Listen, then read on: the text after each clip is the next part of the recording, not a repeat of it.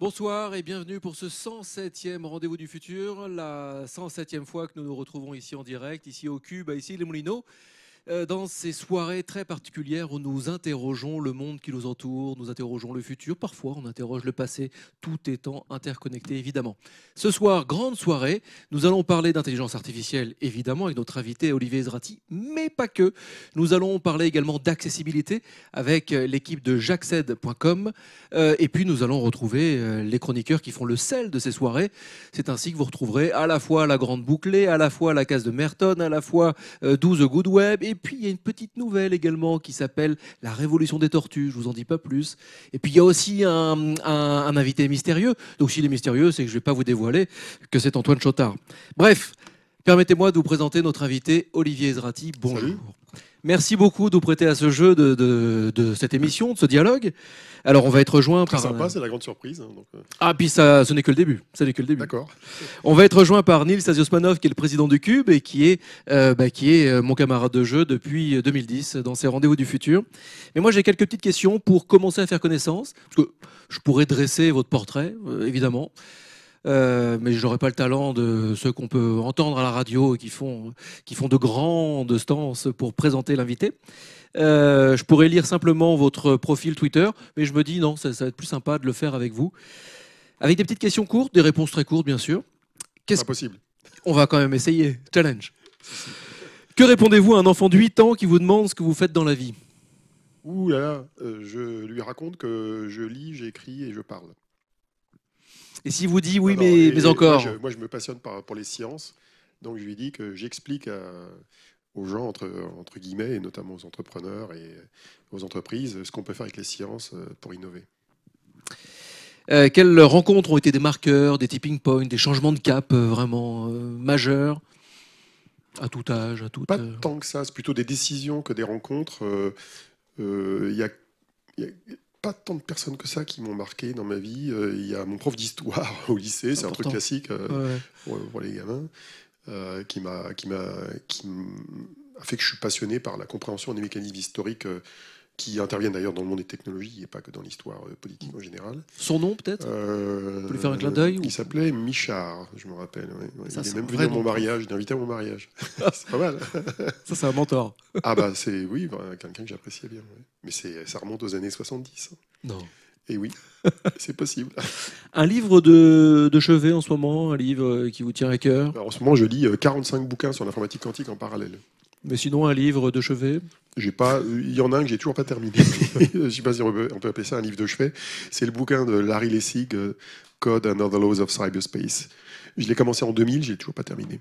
Il est si dur que ça ou non? Parce qu'il y a toujours mieux? anglais, c'est un peu lourd, euh, mais les, premières pages, euh, j'ai bien retenu.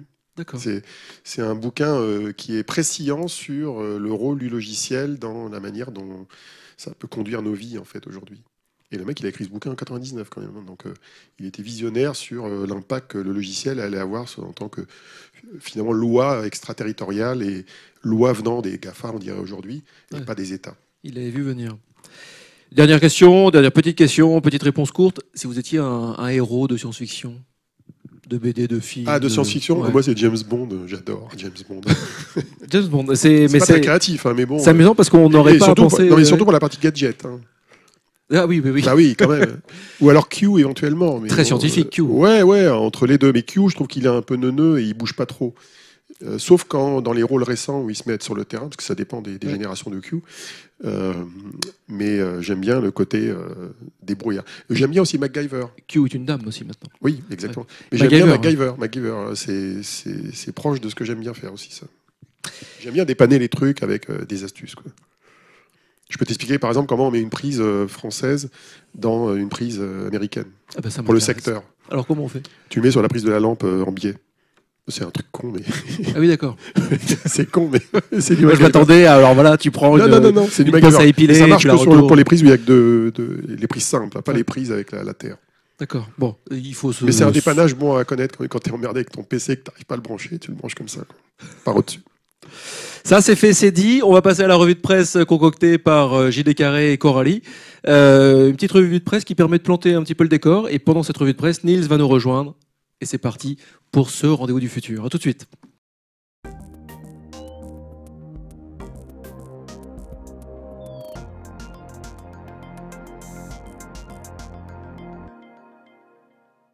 Après le rapport Villani et le chapelet d'annonces qui a agité la France le mois dernier, l'intelligence artificielle ne cesse de faire parler d'elle. Comme le rapporte un article du site Mashable paru le 9 mai, la Google I.O. s'est ouverte avec l'annonce de l'installation de leur IA dans tous leurs outils. Ainsi, le flux Google News sera plus pertinent, Google Assistant pourra passer des coups de fil, Google Lens sera en mesure via l'appareil photo de reconnaître et de traiter du texte, Google Maps embarquera de la réalité augmentée, ou encore le système d'exploitation mobile Android aidera à déconnecter et réduire le temps passé sur un smartphone. De son côté, Microsoft a annoncé le lancement du programme AI for Accessibility, investissement de 25 millions de dollars visant à aider développeurs, entreprises et chercheurs à mettre au point des produits et solutions d'intelligence artificielle à destination des personnes en situation de handicap. Côté français, on en apprend davantage sur l'Institut Prairie, futur temple parisien de l'intelligence artificielle, grâce à une vidéo publiée le 24 avril sur le site Science et Avenir. Isabelle Riel, chercheuse à l'INRIA, y précise que L'idée est de rassembler dans un même lieu des chercheurs en intelligence artificielle sur l'apprentissage, le traitement automatique des langues, la robotique, etc., en lien avec une dizaine d'industriels. Plus insolite, la CIA prévoit à court terme de remplacer une partie de ses espions par des machines intelligentes. Selon un article de tomsguide.fr daté du 25 avril, la directrice adjointe du développement technologique de la CIA aurait expliqué que le travail classique d'infiltration et de collecte d'informations sous une fausse identité était devenu impossible à accomplir à l'heure où tant d'informations personnelles circulent sur Internet et les réseaux sociaux et où les caméras de surveillance peuvent discerner un individu parmi des milliers dans une foule. La collecte d'informations pourrait, d'ici quelques années, être ainsi réalisée uniquement de manière automatique, sans intervention humaine.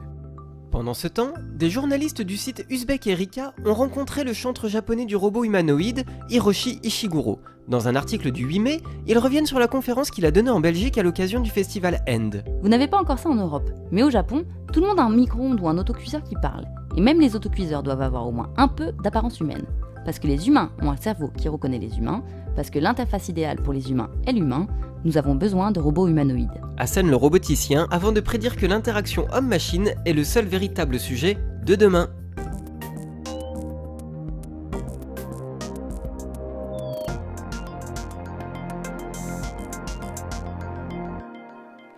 Et de retour en plateau, merci à Jérémy et Coralie pour cette revue de presse.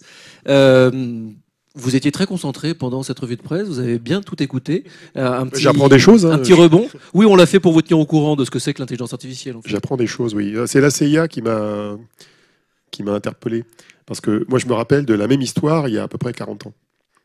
Dans les années 70, euh, l'amiral Stansfield Turner, qui était le directeur de la CIA sous Jimmy Carter, avait décidé de s'appuyer uniquement sur le renseignement électronique et d'abandonner le renseignement humain.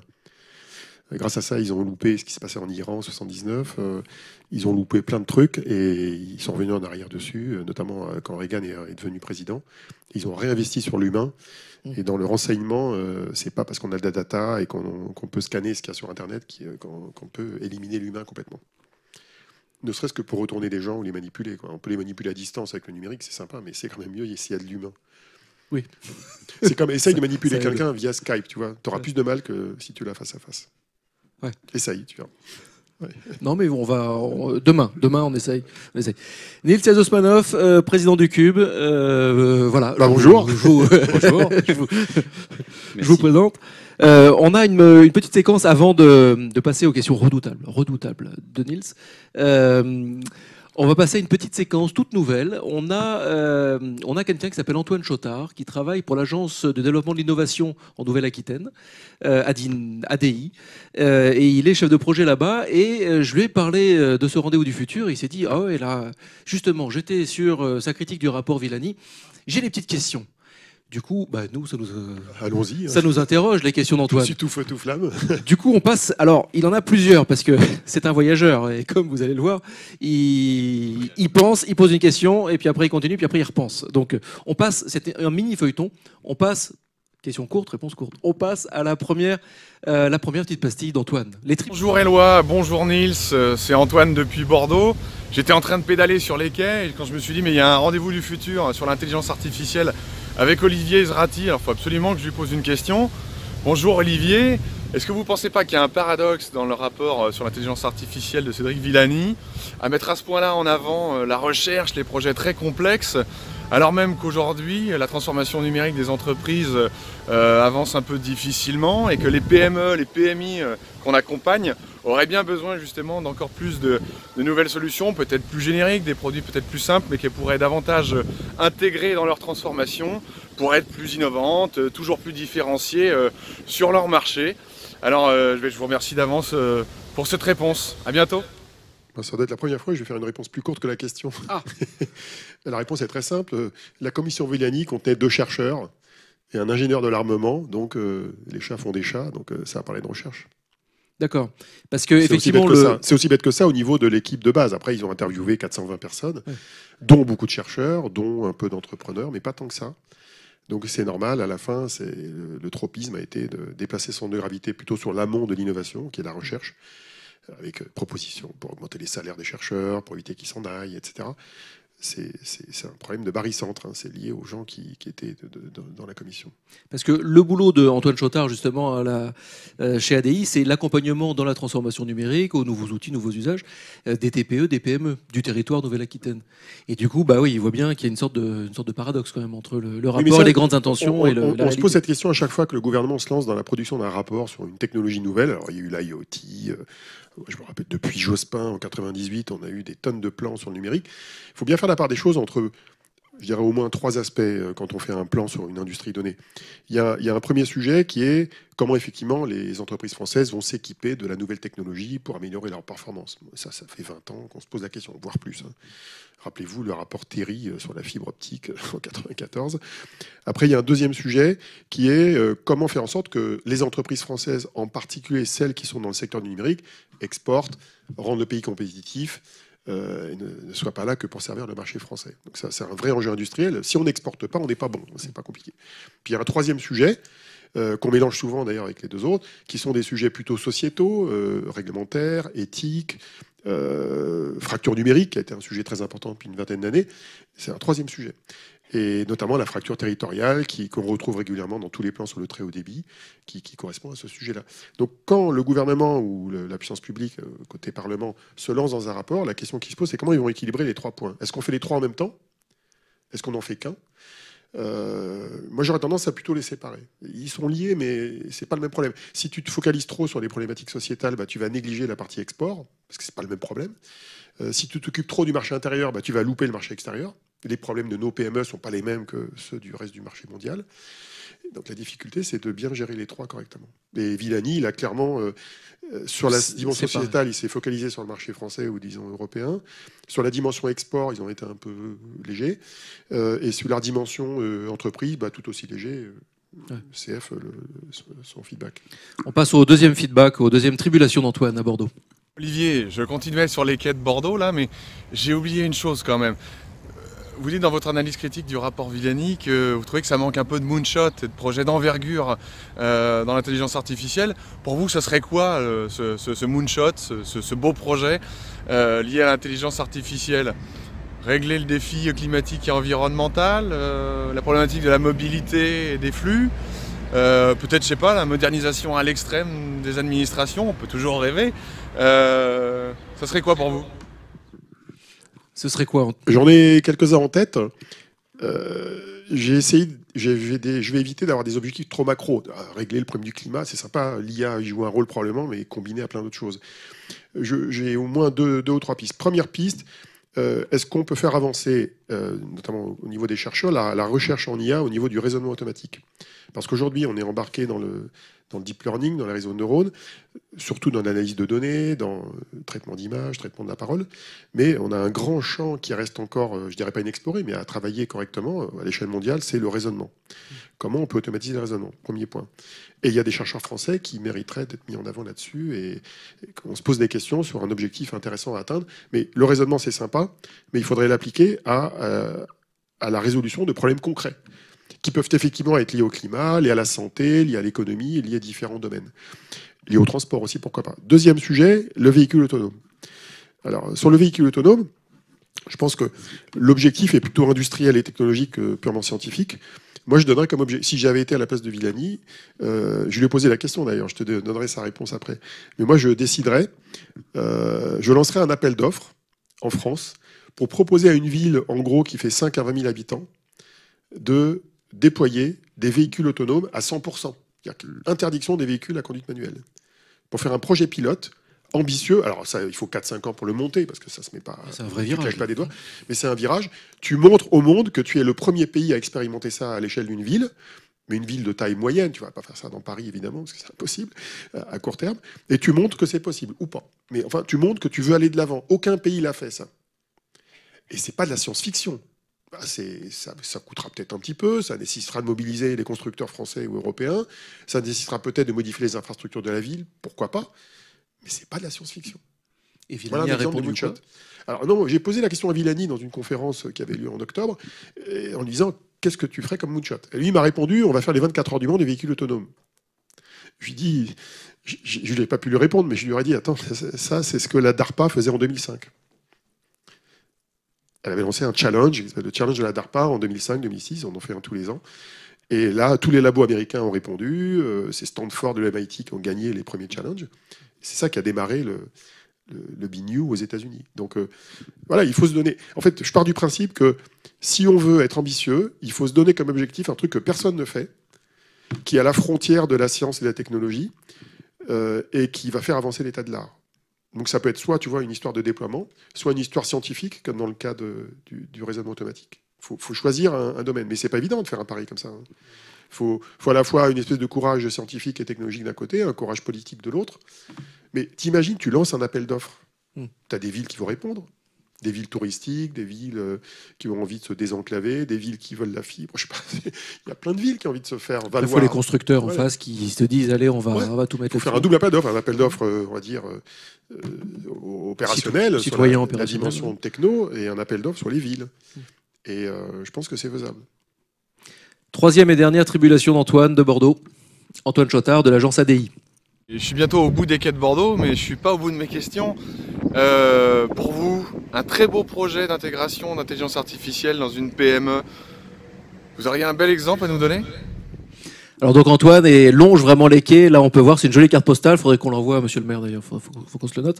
Euh, on voit le dernier pont, le pont J'étais à Bordeaux il y a deux mois, donc euh, et, et c'est venteux. Bah, la réponse, euh, je vais faire une réponse de Normand, ça dépend, parce que euh, ça dépend des PME, ça dépend du métier de l'entreprise.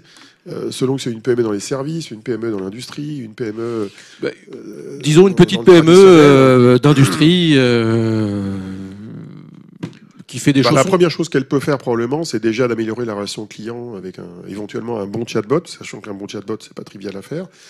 Elle peut, mais je dirais que très souvent les PME avant de se poser la question de, mettre de l'IA, il faut déjà qu'elle mette du logiciel.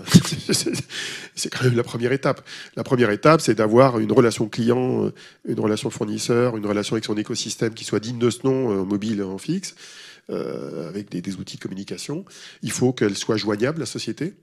Euh, avec un vrai visage, avec les visages de ses équipes. Hein. Euh, déjà, ça, c'est le numérique en général. C'est fou parce que ça, c'est pas proprement parler de la techno-IA. Oui, mais c'est pas un acquis. Il y a plein de boîtes où c'est pas encore un acquis. Oui, donc c'est déjà en particulier, Et en particulier euh, pour les PME qui font des produits, pas des services, des PME qui font des produits et qui exportent. Parce que il y a, y a une corrélation directe entre la capacité à exporter et la capacité à être bon dans sa présence numérique. Et d'ailleurs, tu sais, euh, on dit toujours qu'il n'y a pas assez de, TI en France ou de grosses PME par rapport à l'Allemagne. Et en fait, il y, a, un lien de, fait de poule et de cause à effet. C'est-à-dire que comme on a un trou démographique dans les entreprises de taille intermédiaire par rapport aux TPE d'un côté et aux grandes entreprises de l'autre, et que ces entreprises-là, comparativement à l'Allemagne, ce sont plutôt des entreprises exportatrices, bah, en fait, tu vois, tu peux pas dire si c'est euh, à cause ou dans un sens ou dans l'autre, mais tu, tu vois, le fait qu'on ait peu d'entreprises de ce type-là fait qu'on n'exporte pas, mais le fait qu'on n'exporte pas fait qu'on n'en a pas. Tu vois, les deux sont liés. Si on avait des entreprises plus tournées vers le monde, plus tournées vers l'export, on en aurait plus de cette taille-là. Elles seraient plus numériques.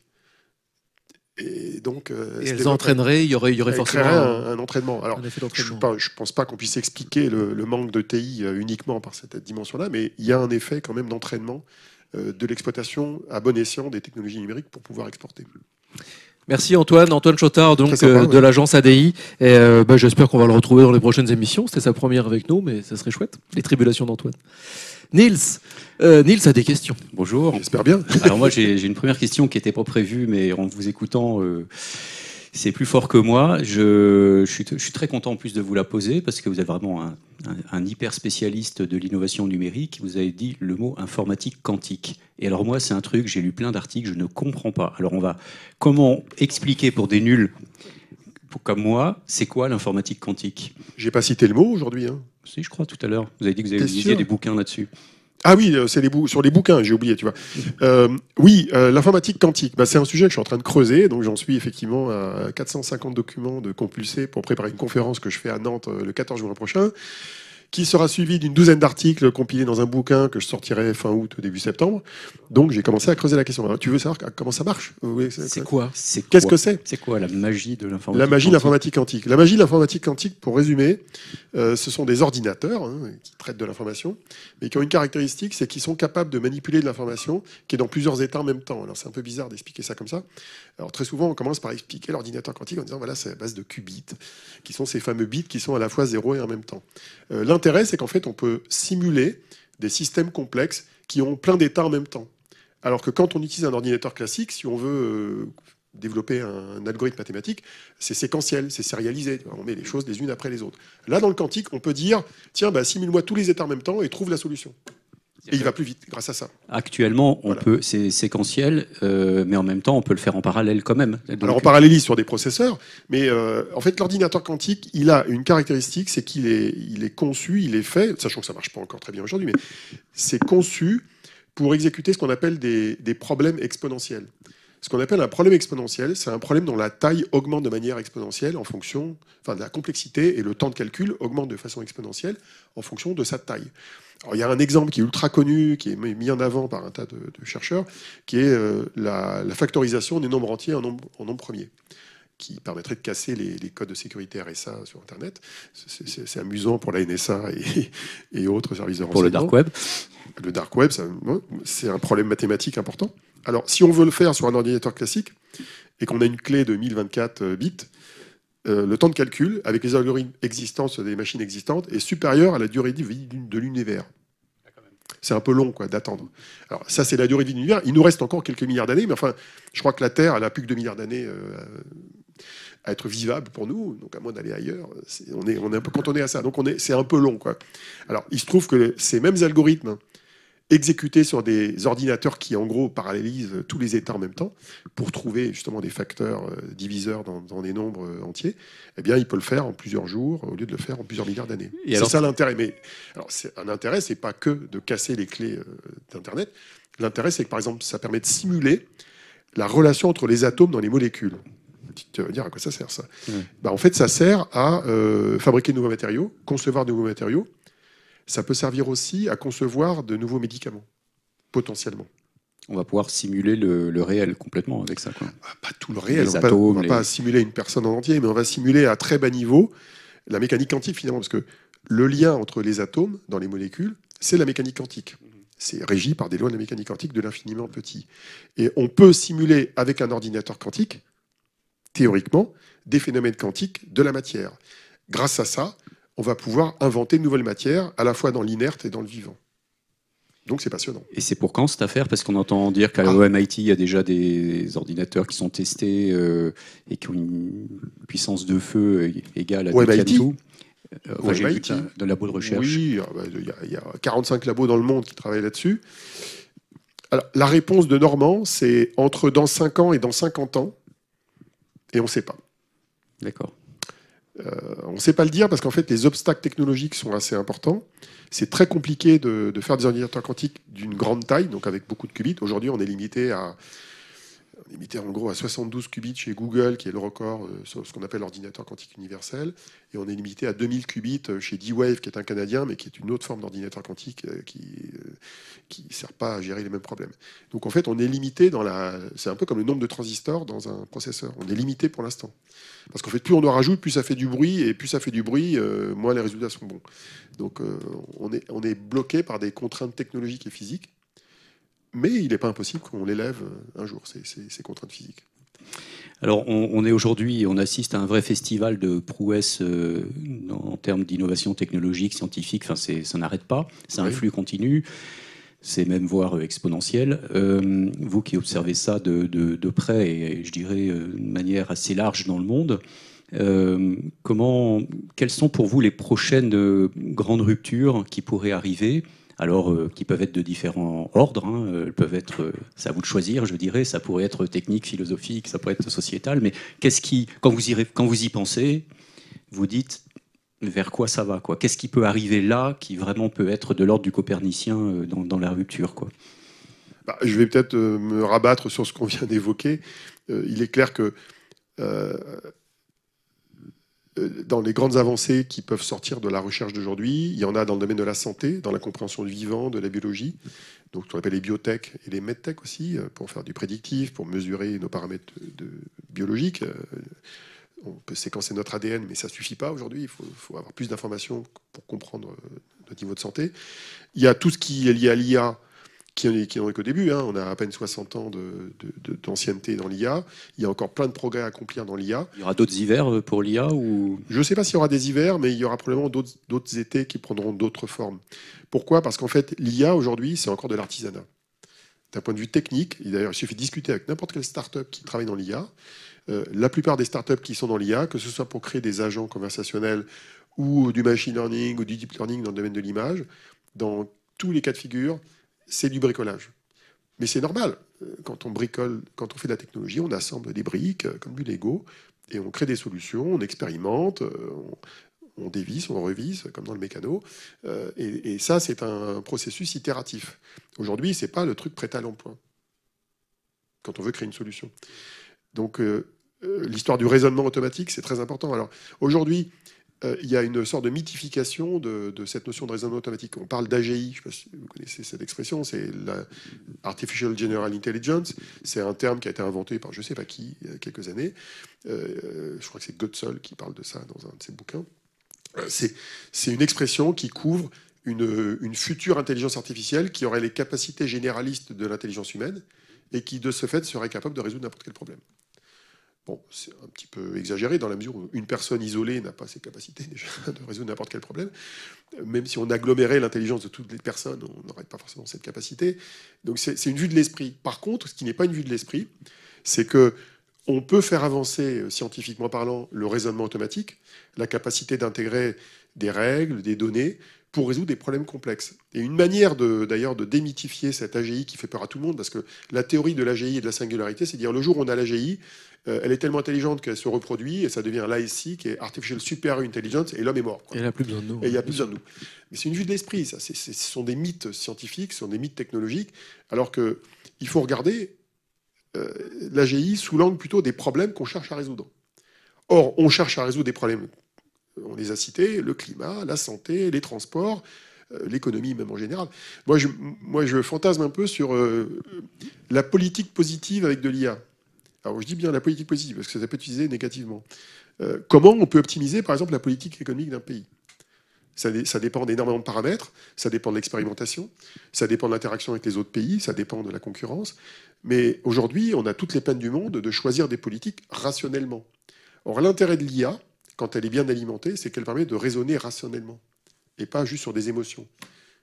Et donc, si on peut alimenter un système avec euh, tout un tas de paramètres économiques ou sociétaux, même émotionnels sur la population, euh, on, sait mesurer le bonheur aujourd'hui dans les populations, eh bien, si on peut optimiser ça, qui est un modèle extrêmement complexe avec des solutions à base d'IA, on peut peut-être faire avancer certains domaines.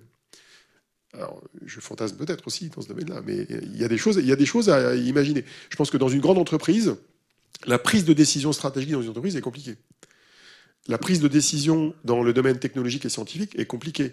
Euh, typiquement, comment un chercheur en biotech peut-il être assisté par de l'IA pour choisir les voies de recherche, pour découvrir des thérapies en cancérologie, découvrir des thérapies sur les maladies neurodégénératives Les outils à base d'IA peuvent apporter quelque chose. Et peuvent le remplacer non, moi je ne crois pas trop au remplacement. Mais, mais là, à vous entendre... C'est l'outillage, c'est la boîte à outils. À, vous entendre, on est dans une démarche assez euh, solutionniste. C'est-à-dire que vous dites qu'il y a des problèmes, l'IA va pouvoir permettre de résoudre des problèmes. Je suis premier problémationniste. Hein. Ce que je, je cherche des, problèmes qui peuvent avoir des solutions. Voilà, mais ce que je veux dire, c'est que. mais pas à résoudre n'importe quel problème. En résolvant des problèmes euh, avec euh, l'IA ou autre chose, on, peut aussi ouvrir de nouveaux imaginaires, ouvrir une nouvelle manière de, voir le monde, entre guillemets. Par exemple, euh, aujourd'hui, euh, l'idée d'aller coloniser Mars, euh, ça, c'était vraiment du domaine de la pure science-fiction il y a encore quelques années. Aujourd'hui, ça l'est de moins en moins. ça l'est toujours, hein, je pense. Oui, mais en même temps, on s'y fait. Ce que je veux dire, c'est qu'on se et, et, et c'est pas rien sur le plan philosophique, c'est-à-dire que ça y est, on commence à être la première espèce qui se projette comme étant une espèce interplanétaire. L'idée d'aller, d'avoir une autre maison entre guillemets ailleurs dans l'espace, sur le plan ontologique, c'est pas rien. Enfin, c'est donc c'est pas que résoudre aussi la télétransportation éventuellement. Voilà, ce que je veux dire par là, c'est que c'est pas que résoudre des problèmes, c'est en créer des nouveaux qu'on ne connaît pas encore et, qui vont nous emmener dans un ailleurs, euh, comme toujours. Euh, on croyait que la Terre était plate, elle est ronde, etc. Quoi. Et, En fait, euh, c'est une question de posture. C'est-à-dire que la question qui se pose, c'est d'abord, il faut se mettre dans la place des, des, humains là où ils sont. Il y a certains humains qui ont des problèmes qui ne sont pas les nôtres. Euh, donc moi j'ai tendance à mettre en avant les problèmes de, l'ensemble de la planète. Il y a des gens qui n'ont pas d'éducation, il y a des gens qui n'ont pas l'eau potable, il y en a qui n'ont pas de quoi s'alimenter, même si, y en a de moins en moins maintenant, il y a moins d'un milliard de, de personnes euh, en sous-alimentation dans le monde, je crois, surtout en Afrique. Euh, le niveau de vie a augmenté globalement sur la planète, c'est bien. Mais il y a encore de gros problèmes à résoudre qui sont des problèmes en bas de la pyramide de Maslow, comme on dit. Hein. C'est vraiment les, problèmes basiques. Quand on raisonne euh, avec notre petit euh, tropisme occidental, évidemment, on voudrait conquérir les planètes, faire du voyage transidéral, vivre dans la virtuelle toute la journée. Pourquoi pas? Mais ça dépend de, de la posture qu'on adopte. Après, il y a aussi toute la dimension créative, c'est-à-dire que comment le futur permettra aux humains de développer des formes de créativité qui n'existent pas aujourd'hui. D'ailleurs, l'IA jouera probablement un rôle de ce point de vue-là. Euh, comment on pourra inventer de nouvelles expériences? Comment on pourra euh, finalement créer des, relations interpersonnelles ou créer des, des, expériences qui vont, en gros, nous apporter plus de bonheur, plus de joie, plus de contraste aussi dans dans la vie? Euh, c'est des questions qu'on peut se poser, effectivement. Bah, je, suis content que vous, que vous évoquiez ça. Je, comptais en parler un peu plus tard, mais tant mieux. la question, effectivement, de, des nouvelles formes de, représentation, de narrativité, euh, d'expérience sensible euh, qu'on peut avoir, et l'art, donc, de tout temps, a joué un rôle important là-dedans. Et les arts numériques aujourd'hui, il y a une floraison qui se prépare depuis plus de 30 ans, 30-40 hein, ans, donc pas, ça date pas d'aujourd'hui. Mais ça y est, ça commence à clignoter partout, ça commence à fleurir. Euh, et, comment vous voyez justement euh, quel regard vous portez aujourd'hui sur la création numérique, si c'est un domaine qui vous intéresse, les arts numériques, euh, parce qu'on a d'un côté des gens qui pensent que ça peut être quelque chose qui est de l'ordre du cosmétique, ludique, poète poète pour faire court, et puis d'autres dont je fais partie qui pensent qu'au contraire il y a quelque chose qui est, qui est peut-être pas encore très visible, perceptible, mais qui est une vague énorme qui va arriver et qui, sur le plan conceptuel, va ouvrir des imaginaires absolument incroyables, de la manière que Méliès avait, avec le cinéma, amené quelque chose de très fort dans le plan de représentation du monde. Quoi. L'art numérique en tant que tel, c'est pas un domaine qui me passionne et je connais bien, mais ce que je peux simplement dire, c'est que l'art numérique et l'art en général bénéficient de palettes d'outils, de palettes de couleurs qui, euh, au sens métaphorique du terme, s'élargit d'année en année, de technologie en technologie on va pas se plaindre de ça. Plus, plus on apporte d'outils et de moyens de création aux uns et aux autres, plus on peut s'exprimer, plus on peut être imaginatif. Euh, d'ailleurs, l'art numérique a une caractéristique chez beaucoup d'artistes de, cette sphère-là, c'est que c'est un domaine où ce qu'on appelle le mash-up se produit beaucoup. Souvent, on mélange plusieurs techniques. Et on est créatif souvent quand on, associe plusieurs techniques. Voilà. Donc euh, il y a de quoi faire. Je pense qu'il y, y, aura de quoi faire. Il y, a de quoi faire pour tous les créatifs, mais pas forcément juste pour faire euh, du Photoshop, quoi, tu vois, faire une belle photo en Photoshop. Il y a des choses à faire euh, pour mélanger des écrans, des interactions. Euh, et, notamment l'intelligence artificielle qui, qui, à mon avis, a des beaux jours dans ce domaine-là, parce qu'on va être dans la relation, dans l'interaction. Mais je, je méfie par contre des, des formes d'art qui sont trop froides.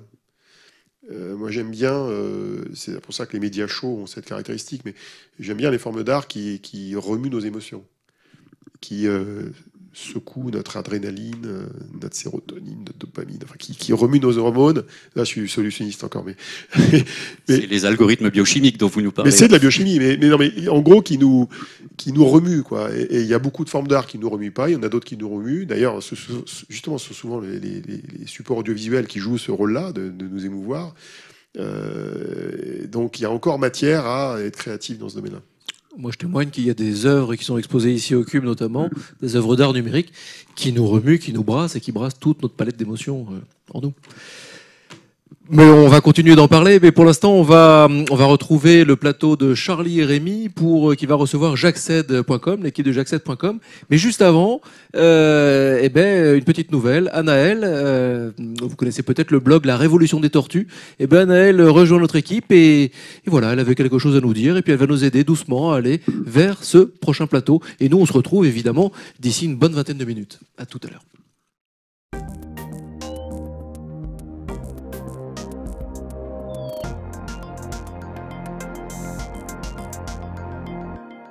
Bonsoir à tous, on ne se connaît pas encore, c'est Annelle du blog La Révolution des Tortues et je suis ravie de rejoindre l'équipe des Rendez-vous du Futur pour cette 107e émission. Pour ma première chronique, j'avais envie de vous parler de sites web et d'applications.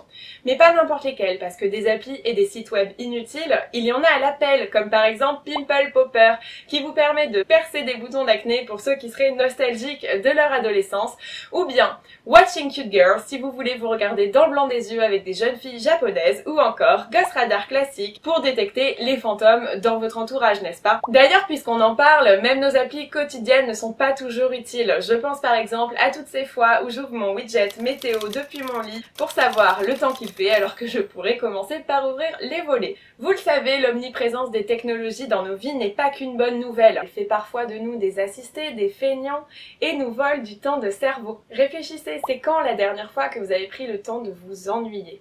Vous vous en souvenez même plus? C'est normal. Qu'on soit dans la salle d'attente du médecin, dans les transports ou même, soyons honnêtes, aux toilettes, il ne se passe pas 30 secondes sans qu'on dégaine nos smartphones pour occuper ces quelques instants perdus. c'est peut-être enfoncer des portes ouvertes, mais je tenais à le rappeler, l'ennui favorise la reconnexion à soi, la créativité et la réflexion. Alors ne vous oubliez pas en likant machinalement des posts sur Instagram pendant que vous faites caca, alors que ces instants sont propices à l'introspection. Bon, assez parlé. Parfois, les applis rendent service, et c'est le cas de l'appli J'accède, qui permet à des personnes à mobilité réduite de savoir exactement à quel lieu elles peuvent accéder en fonction de leur mobilité. Pourquoi c'est important qu'elles le sachent avant d'être dehors? Parce qu'à force d'être bloquées par des marches à l'entrée ou des toilettes au sous-sol, certaines se découragent et n'osent plus sortir de chez elles. Alors la prochaine fois que vous allez dans un bar, une pharmacie ou un supermarché, plutôt que d'épier la vie de votre prochain sur les internets, Profitez de ces temps de latence pour renseigner la fiche détaillée de l'établissement sur l'application J'accède. Vous êtes le propriétaire d'un de ces lieux C'est encore mieux Donnez toutes les infos détaillées sur votre commerce et rendez-le accessible au plus grand nombre. J'accède, c'est utile, ça rend service et ça sensibilise tout le monde aux questions d'accessibilité. On n'en parle pas forcément beaucoup, mais il suffit de se promener dans la ville avec une poussette pour voir à quel point certaines situations peuvent être handicapantes. Alors oui, la ville a été construite avant les fauteuils roulants et avant le vieillissement de la population, mais grâce à l'appli J'accède, vous pouvez faire facilement un geste pour rendre la ville plus accessible à ceux qui ont des difficultés de mobilité. D'ailleurs, la prochaine fois, peut-être que vous y réfléchirez à deux avant de vous garer sur un trottoir ou de laisser votre poubelle en plein milieu du passage.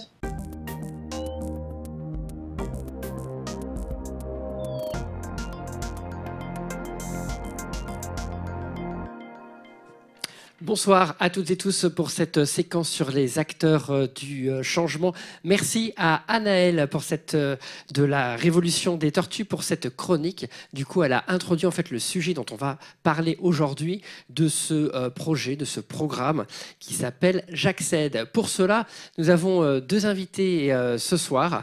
Nous avons Valentine Le Serre. Oui, bonsoir. Bonsoir Valentine, donc présidente de J'accède. Tout à fait. Et nous avons Marie Agostini. Bonsoir. Bonsoir Marie, qui est à la fois bénéficiaire, contributrice. On en parlera, on va en parler euh, plus tard euh, de façon très très concrète.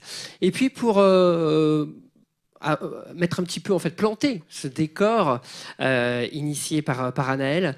Euh, ce soir, j'ai le plaisir de co-animer cette séquence avec Rémi. Bonsoir. Bonsoir, bonsoir à tous. Alors Rémi, de, de quoi est-ce que tu peux nous présenter tout simplement nos deux invités? Alors en deux mots, on va commencer par vous, Valentine. donc vous êtes diplômée en management, en communication et en marketing. D'ailleurs, vous vous êtes orientée vers l'enseignement supérieur et aussi le conseil vous avez aussi euh, été responsable d'un master en management interculturel. Alors ça doit être euh, passionnant. Et en, 2014, vous rejoignez euh, l'association notamment d'abord au partenariat et au développement. Et donc, depuis, comme l'a dit Charlie, depuis 2016, vous êtes donc la présidente de JACSED. Alors, première question, c'est vrai que on l'a vu dans la, première séquence, mais est-ce que vous pouvez nous présenter un peu JACSED, de quoi il s'agit concrètement? Oui, alors euh, a été créé en 2006 par un grand monsieur qui s'appelle Damien Birambeau, qui était atteint de la myopathie du chêne et qui, euh, suite à un voyage aux États-Unis où il a découvert la liberté de mouvement, s'est dit euh, en France, on ne peut pas rester comme ça. Euh, qu'est-ce qu'on peut faire, on va dire, assez facilement? Bah Déjà, c'est qu'au-delà d'un contexte effectivement physique qui est compliqué, comme le disait Anaël, avec une ville qui est construite d'une certaine manière, on peut déjà créer une plateforme collaborative où chacun va pouvoir renseigner les détails de l'accessibilité pour que les personnes concernées puissent avoir les informations pour euh, se rendre dans des lieux qui leur conviennent en fonction de, leur mobilité. Alors, euh, du coup, comment ça marche concrètement? Est-ce que je dois m'inscrire euh, sur la plateforme? Comment je renseigne le lieu, le lieu et qui peut les, renseigner hein? Puisque tout le monde, vous l'avez dit, c'est collaboratif. Ça, c'est la grande force du projet. Tout à fait. Alors, du coup, c'est une plateforme qui est disponible sur application. Android et iOS, et aussi un site internet. Donc il suffit de télécharger l'application, effectivement de créer un compte, et ensuite euh, de contribuer à détailler l'accessibilité des lieux. Donc pas besoin d'être un spécialiste, c'est-à-dire qu'on ne va pas demander si c'est accessible ou pas, on va vous demander quelle est la taille de la porte, est-ce qu'elle est automatique, est-ce qu'il y a une marche, est-ce que c'est de plein pied. Donc c'est vraiment des critères à cocher. Donc on n'a même pas besoin d'être directement concerné on remplit euh, ce qui nous est proposé à l'écran. Donc c'est très simple et ça rend service à énormément de personnes. Et surtout, ça laisse aussi le bénéficiaire seul juge de l'accessibilité d'un lieu. Et donc ça redonne du pouvoir euh, à l'utilisateur, puisque souvent, ce qu'on va trouver, soit on ne va pas trouver d'informations du tout sur les lieux, soit on va trouver une information binaire, accessible, pas accessible. Et souvent, ce n'est pas pertinent au vu de la variété euh, des besoins. Et puis surtout, bah, voilà, en tant que personne concernée, j'ai envie de décider par moi-même euh, si ça me convient ou pas, en fait, tout simplement. Voilà.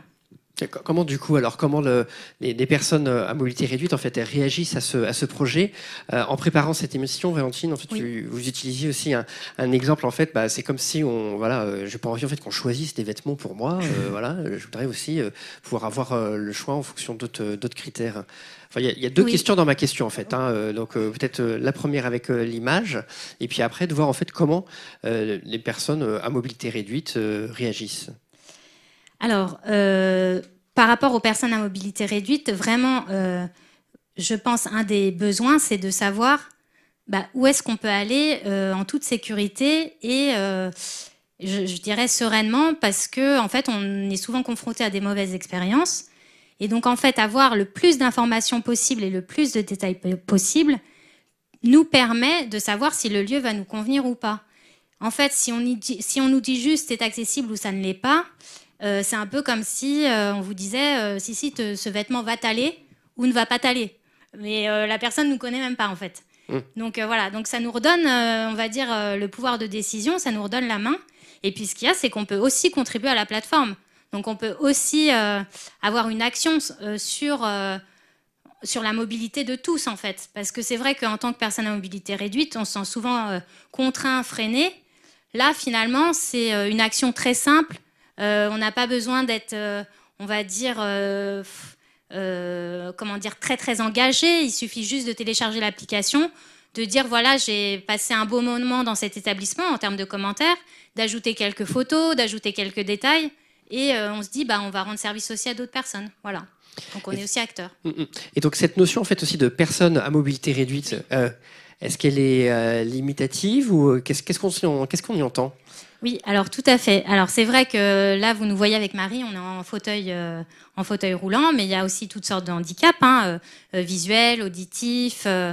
mental, mais au-delà de ça, je suis désolée de vous le dire, mais tout le monde est concerné par des situations de, handicap plus ou moins prononcées, plus ou moins temporaires. Mais euh, vous avez euh, des paquets pleins les bras, vous êtes content quand même de prendre l'ascenseur, par exemple. Vous êtes content d'avoir des portes automatiques. Donc l'idée, c'est aussi de montrer que cette accessibilité, c'est pas que pour les personnes handicapées. Euh, regardez les voitures aujourd'hui. Honnêtement, bientôt, chers valides, vous n'aurez plus besoin de toucher le volant pour vous déplacer. Mais honnêtement, pour qui c'est C'est pour les handicapés.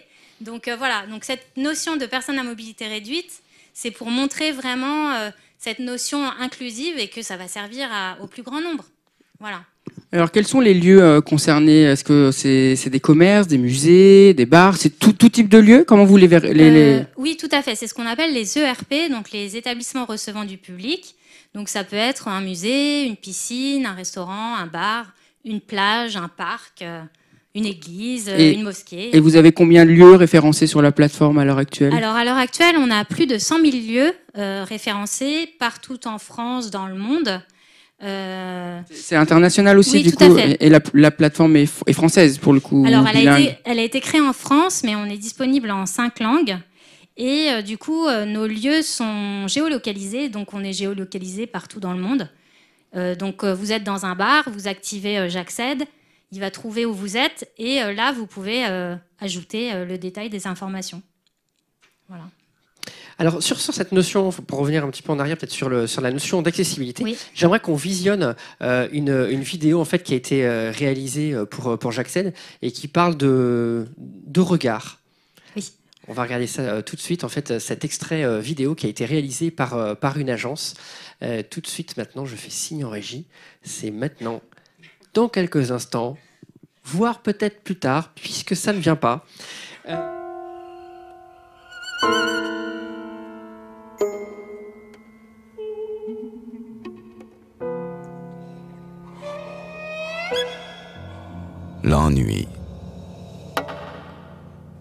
Cet ennui qui transforme chaque seconde en minute, qui étire le temps, défiant toutes les lois de la relativité.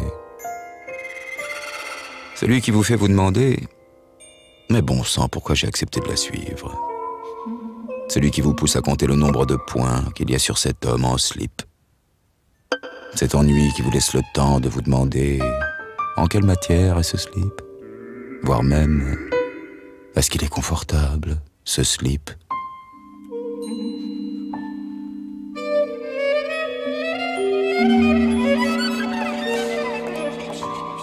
Cet ennui. Ah. Qu'est-ce que. Oh, oh non.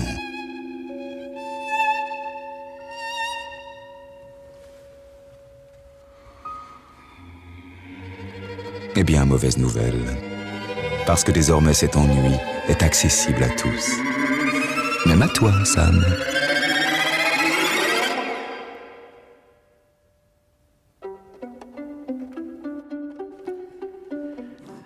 Alors cet extrait, cette, vidéo est très très très drôle. Euh, comment est, venue l'idée euh, et puis de, ce partenariat avec cette, agence? Alors du coup c'est euh, TBWA qui nous a proposé son aide pour médiatiser, communiquer autour de J'accède. Et euh, c'est eux, en fait, en connaissant aussi l'esprit J'accède qui est un peu décalé, enfin au sein de l'équipe, du coup, qui a proposé cette approche pour casser, bah, casser les codes, la vision du handicap, voilà, qu'on peut aussi s'amuser de cela et prendre complètement, le contre-pied. Bon, bien évidemment, là, on est dans une situation idéale puisque pour l'instant, on aimerait bien déjà accéder aux meilleurs endroits, mais effectivement, on espère un jour accéder au pire. Mais en tout cas, j'accède euh, pourrait donner, euh, enfin, donne ces informations pour qu'on ait le plus de liberté euh, possible. Et effectivement aussi l'image du couple, donc avec une personne valide et une personne en fauteuil, c'est aussi pour, on va dire, dédramatiser cette notion de handicap. Voilà. Ok, peut-être qu'on peut poser aussi des questions, alors très concrètes. Alors, euh, à la fois une utilisatrice et une contributrice. Euh, Marie, euh, du coup, donc tu, connais bien depuis quelque temps en fait J'accède. Alors peut-être d'un point de vue en tant que bénéficiaire, en fait, est-ce que ça, a changé des choses ou pas? Est-ce que tu as la chance de pouvoir aller voir des expositions qui ont l'air aussi ennuyeuses que ce qu'on vient de voir dans la vidéo? Euh, oui, moi, ça m'a changé euh, beaucoup de choses. Déjà, euh, quand on me propose d'aller à un endroit que je connais pas, je peux tout de suite regarder sur J'accède si c'est accessible ou pas. Et c'est souvent qu'on me propose quand même d'aller dans des endroits que je connais pas. Et aussi, quand j'ai besoin, quand j'ai un besoin particulier, par exemple, je sais pas, un salon de coiffure adapté, bah, j'utilise la recherche par filtre. Donc, je, je, cherche un salon de coiffure, je coche les critères qui me correspondent et j'ai une liste de salons adaptés à moi. Et ça, je l'ai dit pour les salons de coiffure, mais c'est pour toutes les catégories d'établissements, en fait. Donc euh, oui, dans ce point-là, ça a beaucoup changé. Et alors, du coup, tu as participé. Comment tu as découvert J'accède en fait par la, par la porte du. Enfin, la porte, je ne sais pas si c'est le terme, mais par la porte en fait du, du, du, bénéficiaire en fait, euh, ou alors euh, au niveau de la contribution. Enfin, comment? Euh, moi, j'ai découvert J'accède en recherchant des missions de service civique, donc j'ai directement atterri au sein de l'équipe en fait.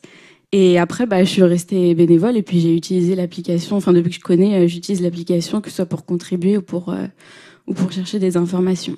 Et alors, est-ce que tu, alors puisque tu connais aussi en fait à la fois de l'extérieur et de mm. l'intérieur, euh, au niveau de la contribution en fait, qui euh, participe à ce à ce projet? Est-ce que c'est principalement des personnes à mobilité réduite ou des personnes euh, sensibilisées, tout à chacun?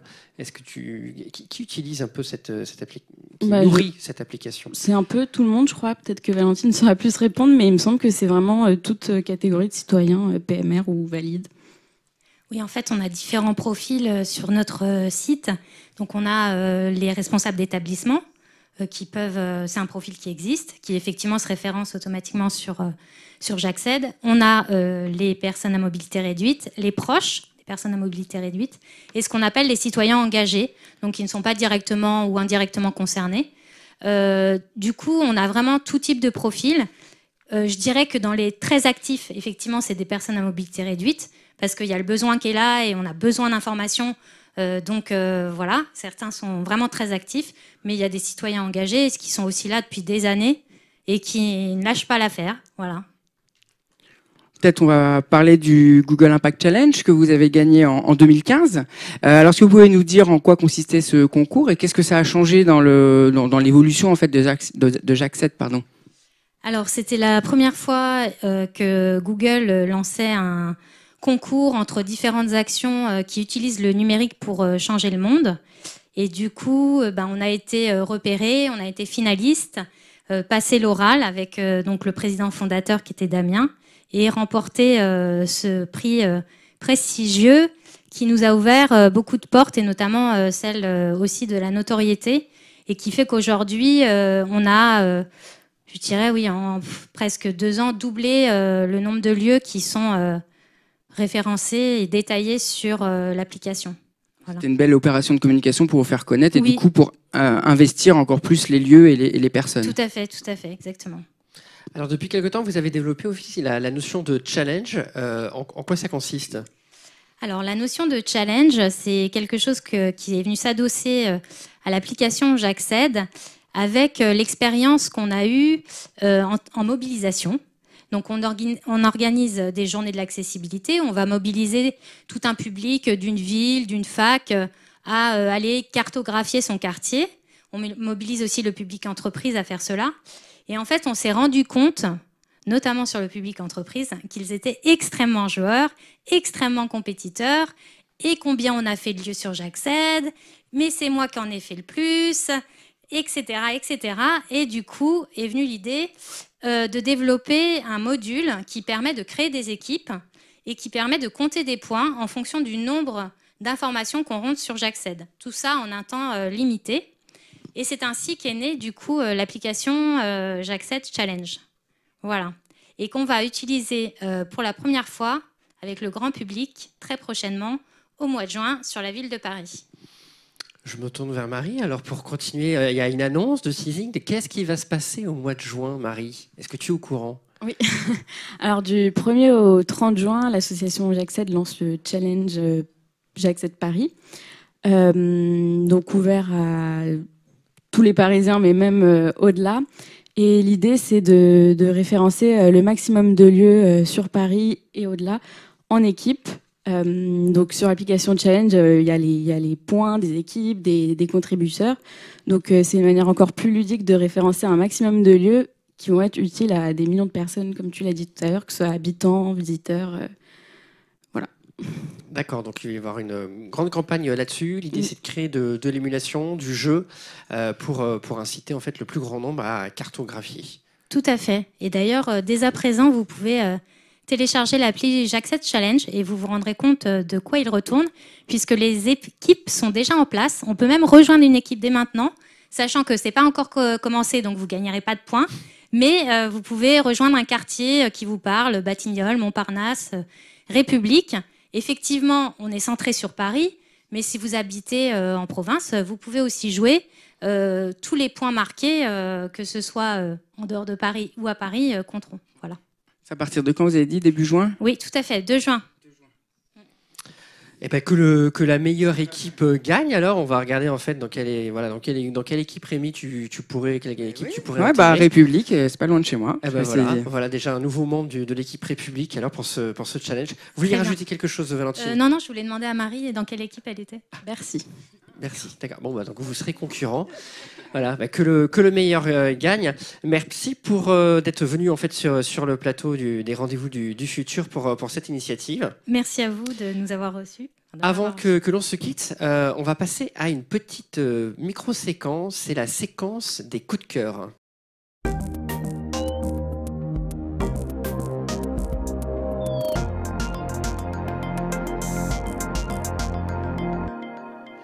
Alors, la séquence des coups de cœur, c'est tout simple, c'est partager euh, quelque chose qui nous tient à cœur avec les, internautes qui, euh, qui, nous regardent. Alors, qui veut commencer? Marie, Valentine? Euh, Allez, je veux bien commencer. Alors, du coup, moi, mon coup de cœur, il est pour Tenzin Vangyal Rinpoche, qui est, oui, alors, qui est sur Facebook, qui est un très grand maître spirituel tibétain et qui s'est saisi du numérique pour transmettre euh, ses connaissances via des conférences gratuites euh, sur euh, Facebook Live et qui sera le week-end prochain à Paris. Donc voilà, je vous invite à suivre ces enseignements traditionnels d'une richesse incroyable et qui nous rejoignent via les voies numériques, décidément très puissantes. Voilà. À la croisée des mondes. Exactement. Très bien. Merci Valentine pour ce coup de cœur. Marie, un coup de cœur à partager? Oui, moi mon coup de cœur, c'est pour une société de taxi adaptée avec qui on fait toujours de superbes, euh, euh, pas voyages, mais super trajets, toujours très agréables, très accueillants. Et donc, si vous voulez les contacter, leur mail c'est taxiplusparis at gmail.com. Taxi plus Paris, c'est ça. D'accord, très bien. Et ils sont réactifs, on peut les appeler. Et voilà, très bien. Vous êtes venu avec Oui. Ok, d'accord. Merci Marie. Rémi, un... double coup de cœur. Je sais que tu n'aimes pas ça, mais je vais rapidement. Coup de cœur cinéma, juste pour euh, un film d'animation qui s'appelle L'île aux chiens de Wes Anderson, euh, qui est vraiment euh, un petit bijou de créativité, d'intelligence, de regard critique. Voilà, donc c'est magnifique. Et puis un autre dans un registre plus sensible qui a été présenté à Cannes là, qui s'appelle qui s'appelle Aimer, plaire et courir de le dernier Christophe Honoré, qui est magnifique, qui raconte voilà une une histoire d'amour dans les années 90, les années SIDA mais qui est magnifique, bouleversant, avec un jeu d'acteurs euh, extraordinaire. J'étais rapide. Très bien, merci Rémi. Alors je vais essayer de faire aussi rapide avec euh, mon coup de cœur, c'est euh, le Offshore Film Festival qui à partir du 12 juin va se balader un, petit un peu partout en France. Et l'idée, c'est de montrer en fait des, films euh, d'aventuriers dans le domaine euh, maritime et, nautique. Ils ont de très belles images et notamment euh, un reportage de l'expédition Vera. ce sont des, un peu des fous quand même. Hein. Ils sont, c'est des jeunes qui sont allés faire du kitesurf dans un désert, le désert de sel en Bolivie, qui une fois tous les ans pendant 15 jours est inondé. Donc voilà, il y a un juste filet d'eau et ils sont allés faire du kitesurf là-dessus en ramenant en fait des images incroyables. Euh, merci Valentine, encore une fois. Merci Marie. Merci. Merci Rémi. Merci. Merci pour euh, cette séquence sur les acteurs euh, du, du, changement que vous allez pouvoir et revoir très bientôt sur tous les réseaux sociaux et les internets. il va être temps maintenant de passer la main et le micro à quelqu'un un petit peu de, de particulier. On dirait Laura, on dirait Laura, mais ce n'est peut-être pas Laura pour une chronique d'action créative positive. Laura, est-ce toi?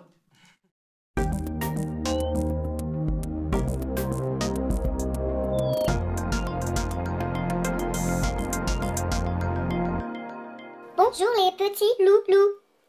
Dans cette vidéo, je vous parle de mon dernier maquillage qui fait fureur chez les robots. Bonsoir. Ce soir, à l'occasion de l'émission spéciale des Rendez-vous du futur sur l'intelligence artificielle et dans laquelle nous recevons Olivier Zrati, je voulais vous parler de ces quelques bouleversements qu'on voit apparaître euh, chez les créateurs de contenu à cause de cette technologie.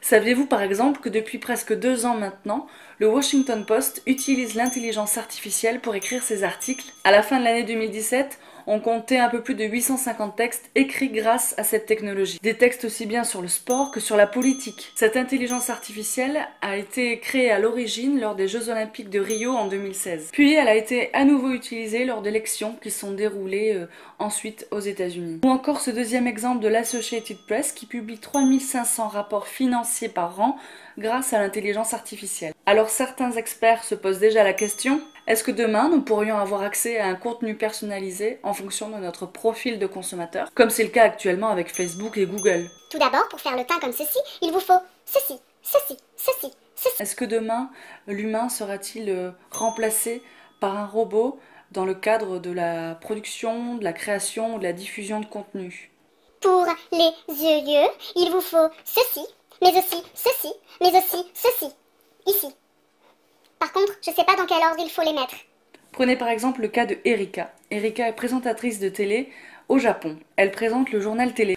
Sauf que Erika est un robot humanoïde. Erika est différente des présentatrices télé qu'on a l'habitude de voir puisqu'elle récite un texte qu'on lui a déjà écrit et programmé. Et son créateur réfléchit déjà à lui doter d'émotions, voire d'une conscience indépendante. Pour conclure, ce que le robot ne remplacera jamais chez l'humain en trois points. La subjectivité, la recherche de lexique approfondi. Je valide.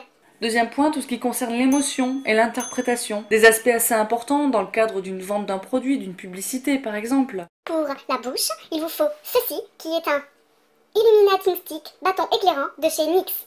Test. Je valide. Ou encore l'humour. L'humour n'est-il pas le propre de l'homme? Rendre une intelligence artificielle drôle, c'est un réel challenge aujourd'hui pour les scientifiques ou pour les chercheurs. Sauf quand le robot crée une situation comique à ses dépens. Validé Bref, je pense qu'on a encore de beaux jours devant nous. Nous, créateurs, diffuseurs, producteurs de contenu. Je pense que vous qui êtes autour de la table sur le plateau des rendez-vous du futur, vous partagez mon avis. À bientôt à bientôt sur les rendez-vous du futur.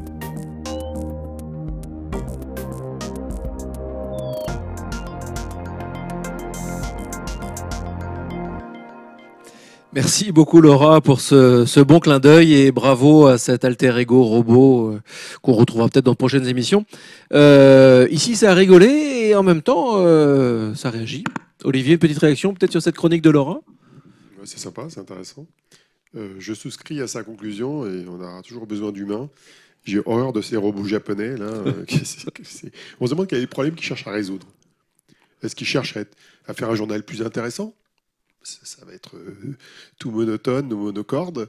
Est-ce qu'ils cherchent juste à montrer la technologie pour le plaisir de montrer la technologie? Bon, Il faut savoir que la relation aux machines et aux robots au Japon et en Asie en général est très particulière. Elle n'est pas la même que chez nous.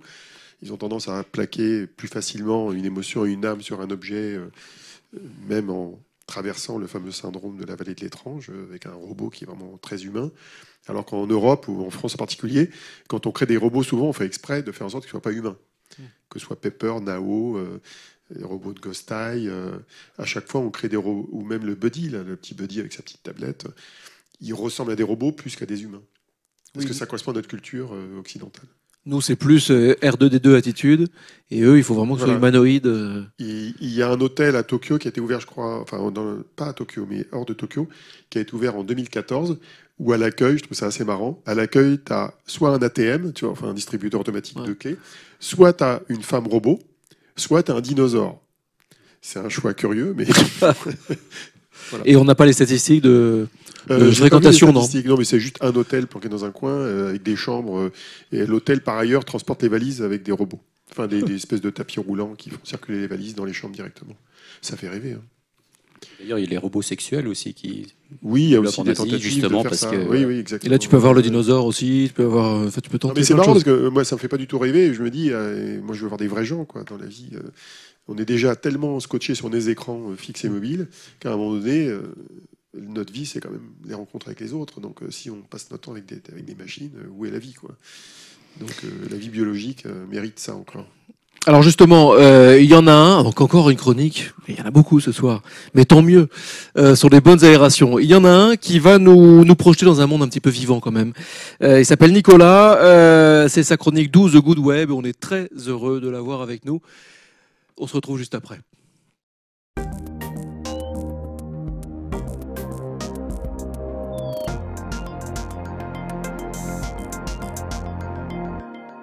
Quand on ne sait pas où on va, il faut y aller, et le plus vite possible. Cette devise des Shadok paraît complètement absurde, et pourtant elle traduit parfaitement le comportement que les humains ont avec leur planète. Enfin presque, parce qu'on sait où on va en fait. Dans le mur, nous savons que nous pillons tout, nous brûlons tout, nous polluons partout, 15 000 scientifiques l'ont hurlé à la Terre entière, et pourtant rien ne nous arrête. La première sonnette d'alarme remonte à 1972. Un groupe de scientifiques du Club de Rome conduit par Donella et Denis Meadows, publiait le premier rapport qui met en cause la prospérité matérielle illimitée que prône notre société.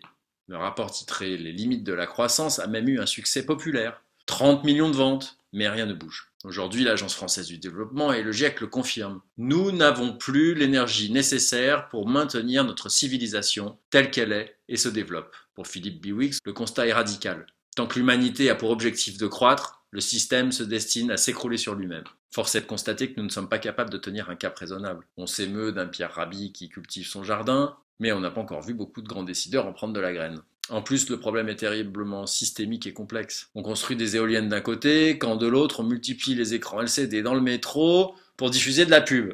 Ah Bref, on ne peut pas compter sur l'intelligence humaine pour garder un cap sans qu'elle se fasse happer par les pièges de l'ego, du plaisir, du gain, ici et maintenant.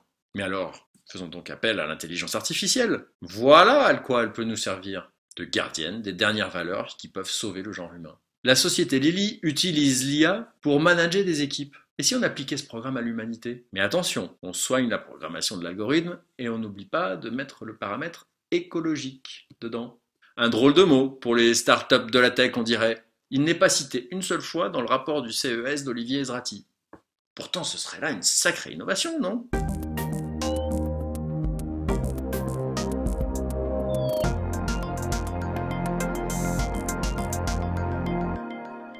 Merci Nico pour cette euh, petite séquence qui taquine un petit peu. Une, euh, remarque peut-être, c'est vrai que c'est pas du tout cité, le, mot écologie. Il n'est pas assez cité, oui, oui. D'ailleurs, ça fait partie des évolutions que l'IA pourrait apporter, ou même le quantique. C'est comment résoudre certains des problèmes énergétiques qu'on a sur la planète. Euh, un des plus gros problèmes qu'on a avec les énergies renouvelables, c'est leur stockage. On est limité par les technologies de batterie aujourd'hui. Alors c'est très terre à terre ce que je vais dire, mais les batteries ont une densité énergétique qui est trop faible, c'est pas pratique pour les voitures, pour les drones, etc. On a besoin de stocker l'énergie euh, pour pouvoir l'utiliser quand on en a besoin. Et ça, ça nécessite de faire des progrès scientifiques assez forts, assez importants. Il y a beaucoup de labos qui bossent dessus, mais ils ont du mal à industrialiser ce qui sort des labos. Puisqu'on a l'impression que plus on avance, plus on a besoin de métaux rares, et plus ça relance de nouveaux... Il y a des labos qui travaillent sur de l'aluminium, sur différentes techniques qui ne sont pas forcément à base de métaux rares. Mais c'est compliqué à faire. Ça nécessite, euh, c'est comme le quantique, hein, ça nécessite du temps. Euh, euh, parfois, c'est pas euh, la loi de Moore du numérique qui permet simplement de faire des progrès, c'est la patience, c'est l'expérimentation. Parfois, c'est la simulation, la compréhension des, à l'échelle de l'infiniment petit du fonctionnement des atomes. C'est compliqué. Euh, L'IA pourrait jouer un rôle aussi dans ce domaine-là. L'IA et la robotique. pour moi, l'un des robots les plus utiles qu'il faudrait créer serait des robots qui installent des panneaux solaires dans le désert, hein, c'est possible, euh, là où on peut le mettre.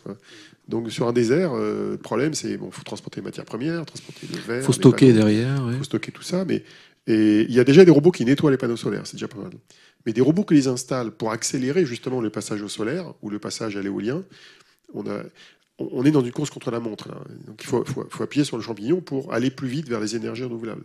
Donc tout ce qui pourrait accélérer cette transition, d'un côté pour le stockage, d'un autre côté pour la production, serait de bonne loi. Il y a, il y a un, pour rebondir là-dessus, il y a un mot qui commence à sortir de plus en plus, qui est le mot de collapsologie. Euh, pareil, qui faisait un peu rigoler il y, a, il y, a, quelques années, un peu moins maintenant et peut-être moins demain. Euh, il y a des vrais enjeux, tu viens de le dire, maintenant on se tutoie dans l'émission. Tu, viens, tu viens de le dire, et euh, tu conseilles beaucoup d'entreprises, de, décideurs. Est-ce que ces questions-là sont abordées ou pas? C'est-à-dire la question, par exemple, euh, de la euh, environnementale, c'est de, mettre un peu d'éthique, si je puis dire, euh, verte ou autre, à l'intérieur des réflexions stratégiques des entreprises sur le numérique. Est-ce que toi, par exemple, c'est quelque chose que tu regardes ou pas, ou tu dis ça, c'est pas mon sujet, quand tu es amené à conseiller sur une option ou une autre, quoi? Je regarde pas directement. Moi, je m'intéresse plutôt spécifiquement aux entreprises de ce secteur-là qui vont transformer la donne au niveau de la production et du stockage ou de la gestion de l'énergie, qui vont limiter notre dépendance des énergies fossiles. Euh, idéalement, il faudrait s'en débarrasser le plus rapidement possible. Une bonne crise du pétrole avec une augmentation du prix du pétrole serait la bienvenue d'ailleurs de ce point de vue-là, parce qu'aujourd'hui on a un pétrole qui est pas cher et qui ralentit justement mm. les progrès dans ce domaine-là. Mm. C'est paradoxal. Hein. Euh, après, il y a les entreprises qui font du numérique en général ou qui utilisent les technologies en général. C'est vrai que c'est pas souvent, euh, ça rentre pas souvent en ligne de compte. Il y a un exemple précis d'ailleurs aujourd'hui qui est qui est assez intrigant parce qu'il est difficile de faire du fact-checking dessus, c'est le fameux Bitcoin. Il y a beaucoup d'études qui montrent que plus l'usage plus du Bitcoin va se développer, plus la blockchain qui stocke l'antériorité va être compliquée à traiter, plus, plus le coût énergétique du traitement du Bitcoin va être élevé. Il y a des chiffres un peu fantaisistes d'ailleurs qui circulent. Dans le rapport Villadi, un chiffre qui m'a scotché d'ailleurs euh, de ce point de vue-là. Sur le euh, pourcentage d'énergie mondiale consommée par le Bitcoin. Donc c'est un peu délirant que rien que pour gérer de l'argent, il faille dépenser autant d'énergie. C'est absurde. Donc finalement, ce n'est pas une bonne solution, de ce point de vue-là. Il faudrait trouver des solutions peut-être euh, qui ont la beauté euh, euh, en termes de sécurité, en termes de traçabilité du Bitcoin, mais qui n'a pas cet inconvénient énergétique. Et, du coup, la blockchain, pour toi, c'est une avancée importante ou pas, justement, pour comment comment C'est pas un sujet qui me passionne. J'aime pas d'ailleurs généralement focaliser sur les notions de, traitement, d'information, de gestion, de, circulation de l'argent. Est-ce que c'est un changement de paradigme Si, c'est de la désintermédiation. Euh, c'est clair que la blockchain a un potentiel de transformation de pas mal d'industries. Je pense qu'elle est survendue, comme beaucoup de, nouvelles technologies. tout le monde s'excite à un moment donné, et puis trois ans après, on en parle moins. Euh, je pense qu'il y a une forme de survente. Euh, moi, je me rappelle de l'arrivée de plein de technologies ces 20 dernières années dans le numérique à chaque fois qu'elles sont arrivées, on les a survendues dans leurs usages, euh, je dirais, dans leurs usages positifs. Souvent, le, monde s'est rééquilibré avec des usages euh, plus ou moins contestables. Et je pense que la blockchain est un peu dans ce cadre-là. Surtout, euh, les, gens qui en font la promotion négligent un point très important, c'est que quand on veut réussir à imposer une nouvelle technologie, il faut réussir à créer ce qu'on appelle un écosystème. Il faut des développeurs, il faut des solutions, il faut des marchés, il faut des standards. Et en fait, euh, c'est un peu le bazar.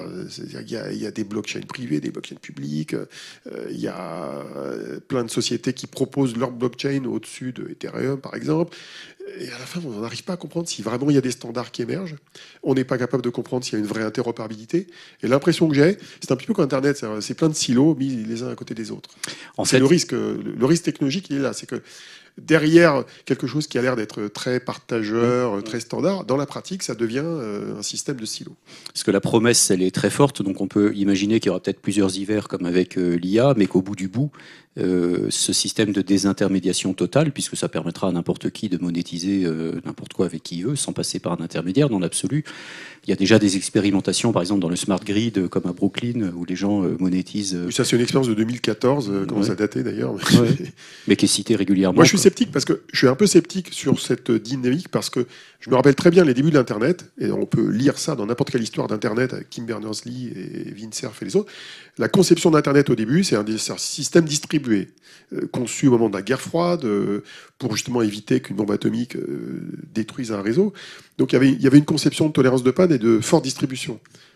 Qu'est-ce qu'on a aujourd'hui sur Internet? On dépend de 5 à 6 services qui sont centralisés.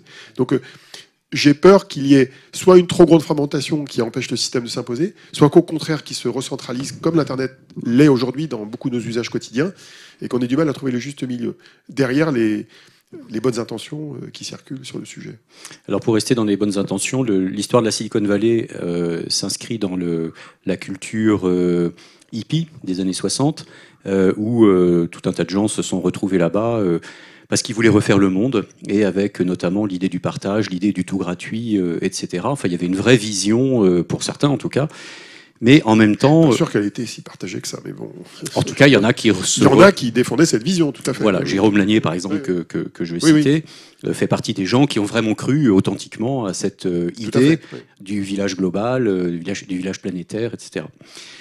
Euh, mais en même temps, ce que dit justement Jérôme Lanier, c'est que euh, tous, ils, avaient envie d'être entrepreneurs.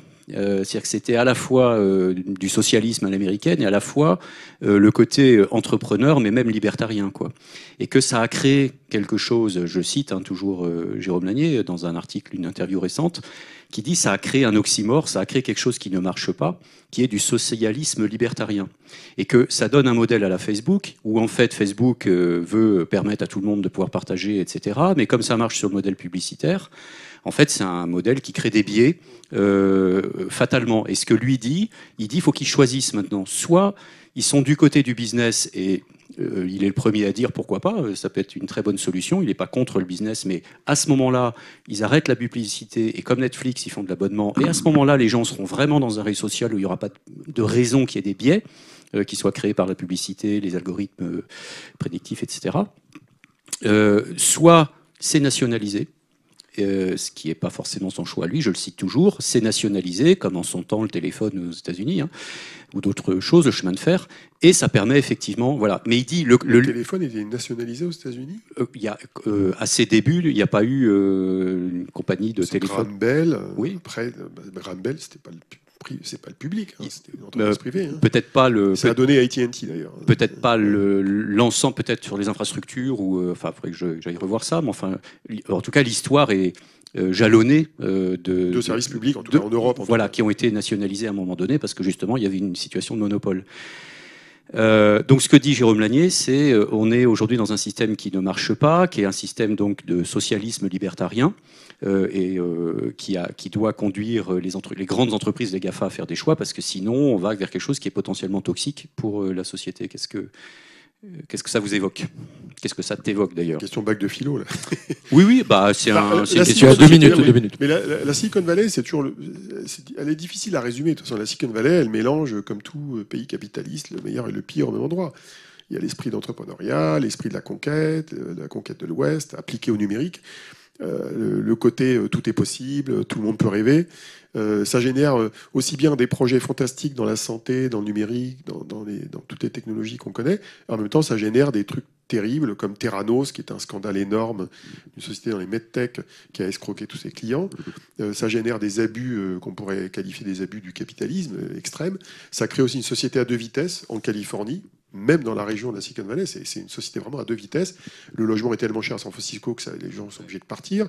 Euh, il y a une différence de niveau de vie énorme en Californie entre la Silicon Valley et tout ce qu'il y a autour. Euh, même le sud, Los Angeles, San Diego, c'est pas tout à fait pareil. Donc, euh, et tu as, on va avoir effectivement Jérôme Lanier d'un côté et on va dire Peter Thiel de l'autre côté, quoi, pour, donner les deux extrêmes, quoi. Donc, ceci étant, c'est la force des, des États-Unis et c'est la force de la Californie que permettre les deux, c'est-à-dire d'avoir euh, les deux qui cohabitent. C'est un peu la dualité que tu as entre Berkeley d'ailleurs et Stanford.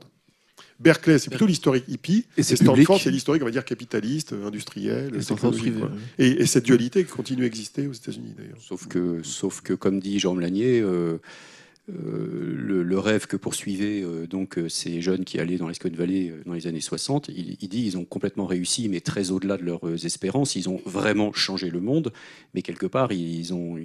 Enfin, tu crois que Gordon Moore et les Ozo là qui ont créé un tel, ils rêvaient de changer le monde comme ça? Je suis pas sûr. Hein. Ça dépend de quelle Silicon Valley on parle. La Silicon Valley. Celle d'Apple, celle de. enfin, il y a eu plusieurs générations. La Silicon Valley, au départ, dans les années, euh, entre les années 30 et les années 50, c'est en gros le complexe militaire industriel, plutôt en dominante, financé par le, Pentagone et la Seconde Guerre mondiale. Ensuite, à la phase des semi-conducteurs, Fairchild, Intel et compagnie. Donc euh, là, c'est vraiment du hardware. Et là, je pense pas que les gars, ils venaient avec euh, les cheveux longs et il n'y a aucune photo de, des, patrons d'Intel avec les cheveux longs. Hein. Et après, tu as la génération Jobs et compagnie. Voilà, en réalité, c'est plus la, génération Jobs, tout à fait. voilà. On va dire qu'elle est, issue. Voilà, tout à fait. C'est après. Mais elle est quand même. Euh, moi, je la me génération Jobs, elle cohabite avec d'autres entreprises qui n'étaient pas du tout dans le style de Steve Jobs. Steve Jobs, c'était un peu l'extrême. Euh, en tout cas hippie, euh, puisque c'est le mot que tu utilisais. Quand Jérémy Rifkin est, venu ici, euh, j'étais scotché euh, qui raconte en off que en fait il avait été à Woodstock, que c'était vraiment lui, il était complètement dans cette mouvance hippie de l'époque. Je l'imaginais pas. Woodstock, c'est la côte est, au demeurant. Oui, mais c'était cette mouvance hippie qui était très forte à ce moment-là, qui était une vraie révolution culturelle. Euh, en fait, moi je crois que c'est un mythe ça sur la Silicon Valley parce que j'y vais de temps en temps. La Silicon Valley, ça reste un peu comme le même problème qu'en France. C'est des gens qui ont fait les grandes universités, les Ivy League, hein, c'est les Stanford, MIT, etc., qui créent des boîtes, qui viennent de belles familles. Euh, il y a très peu de noirs, par exemple, dans les startups euh, dans la Silicon Valley. Il y a très peu de diversité. La principale diversité vient plutôt de l'étranger. Pourquoi? Parce que les facs comme Stanford, elles ont de l'ordre de 40% d'étudiants étrangers, donc des Chinois, euh, des Européens, des Russes, euh, euh, des, Indiens. Et d'ailleurs, maintenant, on a le patron de Google et le patron de Microsoft qui sont tous les deux des Indiens. Donc, il y, a, une perfusion de talents qui vient de l'étranger. Mais le, phénomène hippie, je pense qu'il est relativement marginal, même en revenant aux années 80. J'ai un sentiment qu'il est, est relativement. Il y a des penseurs, mais si tu regardes les startups, les grosses boîtes, la création de valeur, c'est pas des hippies. Hein. Tu parles d'aujourd'hui Non, même en remontant aux années 80 années 80, peut-être, ouais. il faut prendre l'ensemble des boîtes. Tu prends Adobe, par exemple. Adobe, c'est une belle boîte, ça vient de là-bas aussi. C'est des hippies, Adobe? Mais il y a une légende qui colle à la peau, effectivement, de la Silicon Valley. Des valeurs libères. Et on retient surtout les gens des facs, notamment à Berkeley.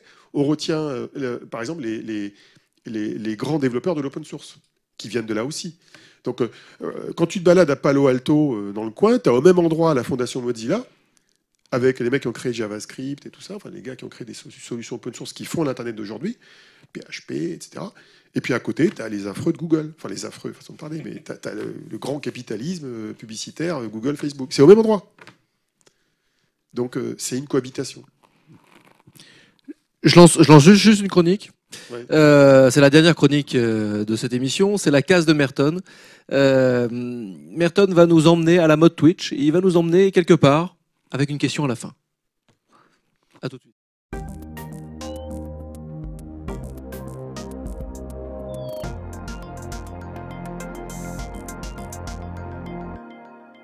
Bonjour à tous et bonjour à Olivier Ezrati. Je suis très content de pouvoir discuter avec vous via cette petite chronique parce que je suis un fervent lecteur non seulement de votre blog mais aussi évidemment de votre retour du CES annuel et à chaque fois j'ai vraiment cette impression que c'est un contenu qui est très différent. C'est-à-dire que je lis aussi beaucoup d'articles dans la sphère tech, etc. Je lis votre rapport avec attention et on a d'un côté des certains journalistes, alors pas tous, il hein, faut faire attention, mais en tout cas on a des journalistes qui vont, euh, comment dire, s'éberluer, c'est formidable le CES, il se passe des trucs de fou, c'est le futur. Et Google était, ah, Google était partout, Google a gagné le CES, etc.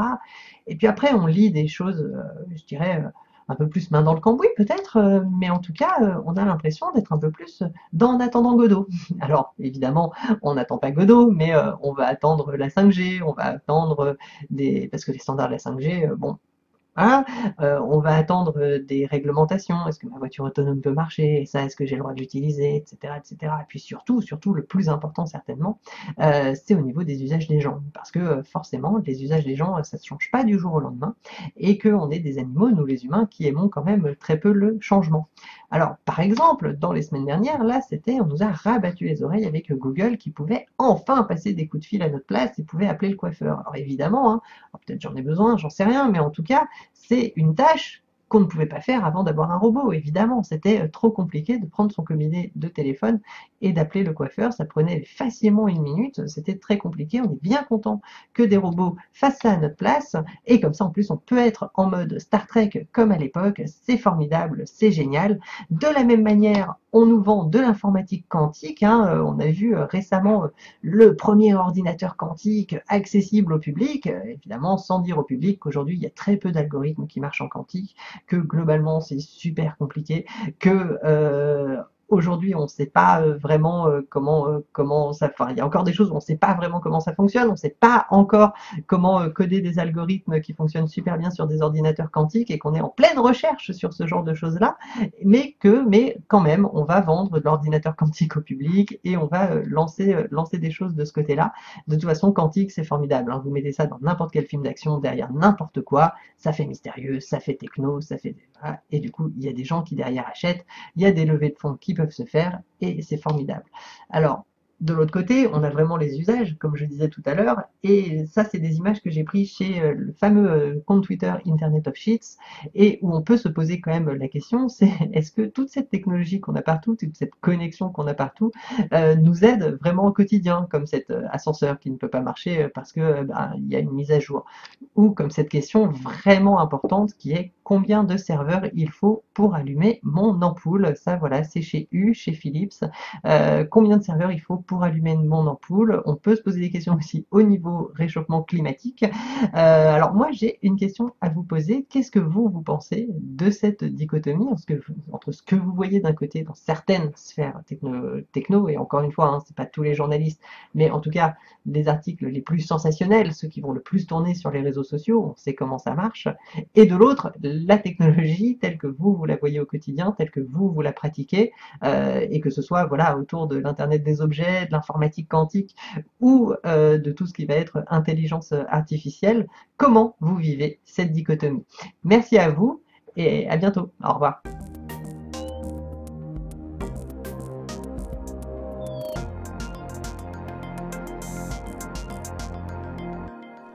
Alors, cher Berton, merci. Olivier Zati est prêt à bondir là sur son micro, prêt à te répondre. Donc, bah, Olivier, une petite réponse.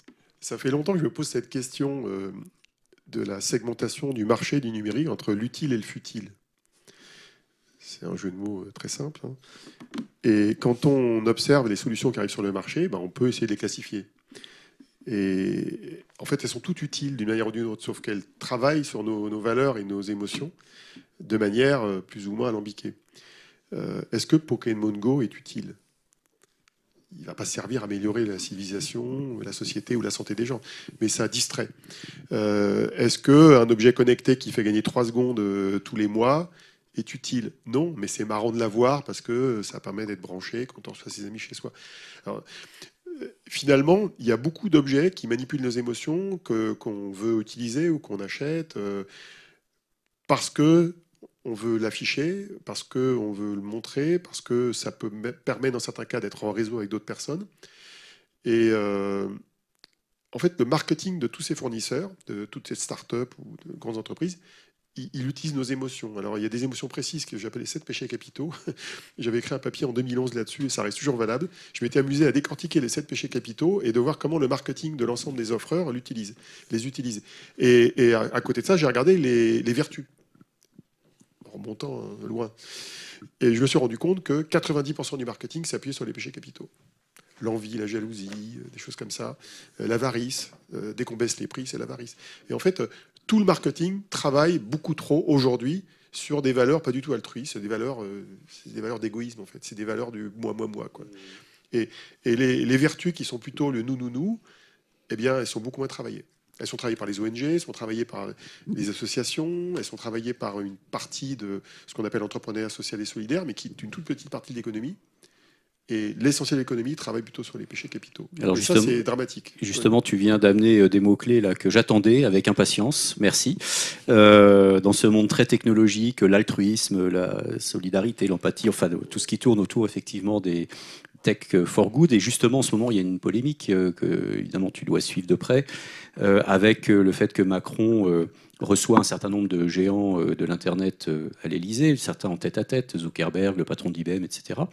Et que donc les, les acteurs de la Tech for Good en France bah, ils ne sont pas très contents parce que la plupart n'ont pas été invités. je crois qu'il y a eu une tribune dans Libération sur ce sujet. Là, je viens de voir un papier dans la tribune quel est ton avis là-dessus? Enfin, comment tu réagis, toi, de ton côté, euh, une fois de plus, à...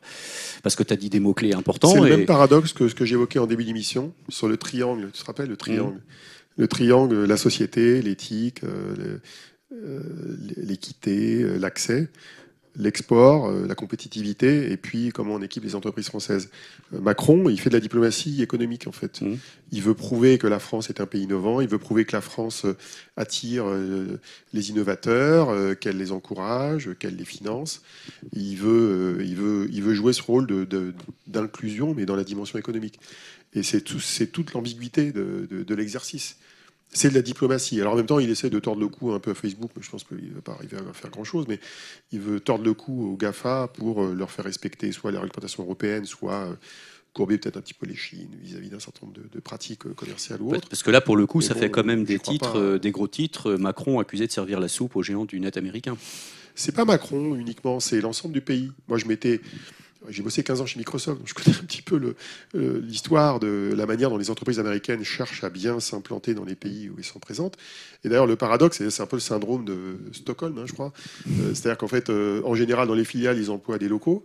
Les locaux ont envie de faire bien les choses. Et donc, dans les faits, euh, ils jouent ce rôle un petit peu d'intermédiaire entre les, en gros, les, Américains qui veulent la paix. Quand je dis la paix, c'est la paix au sens la paix politique ou la paix la paix sociale dans les pays où ils sont présents.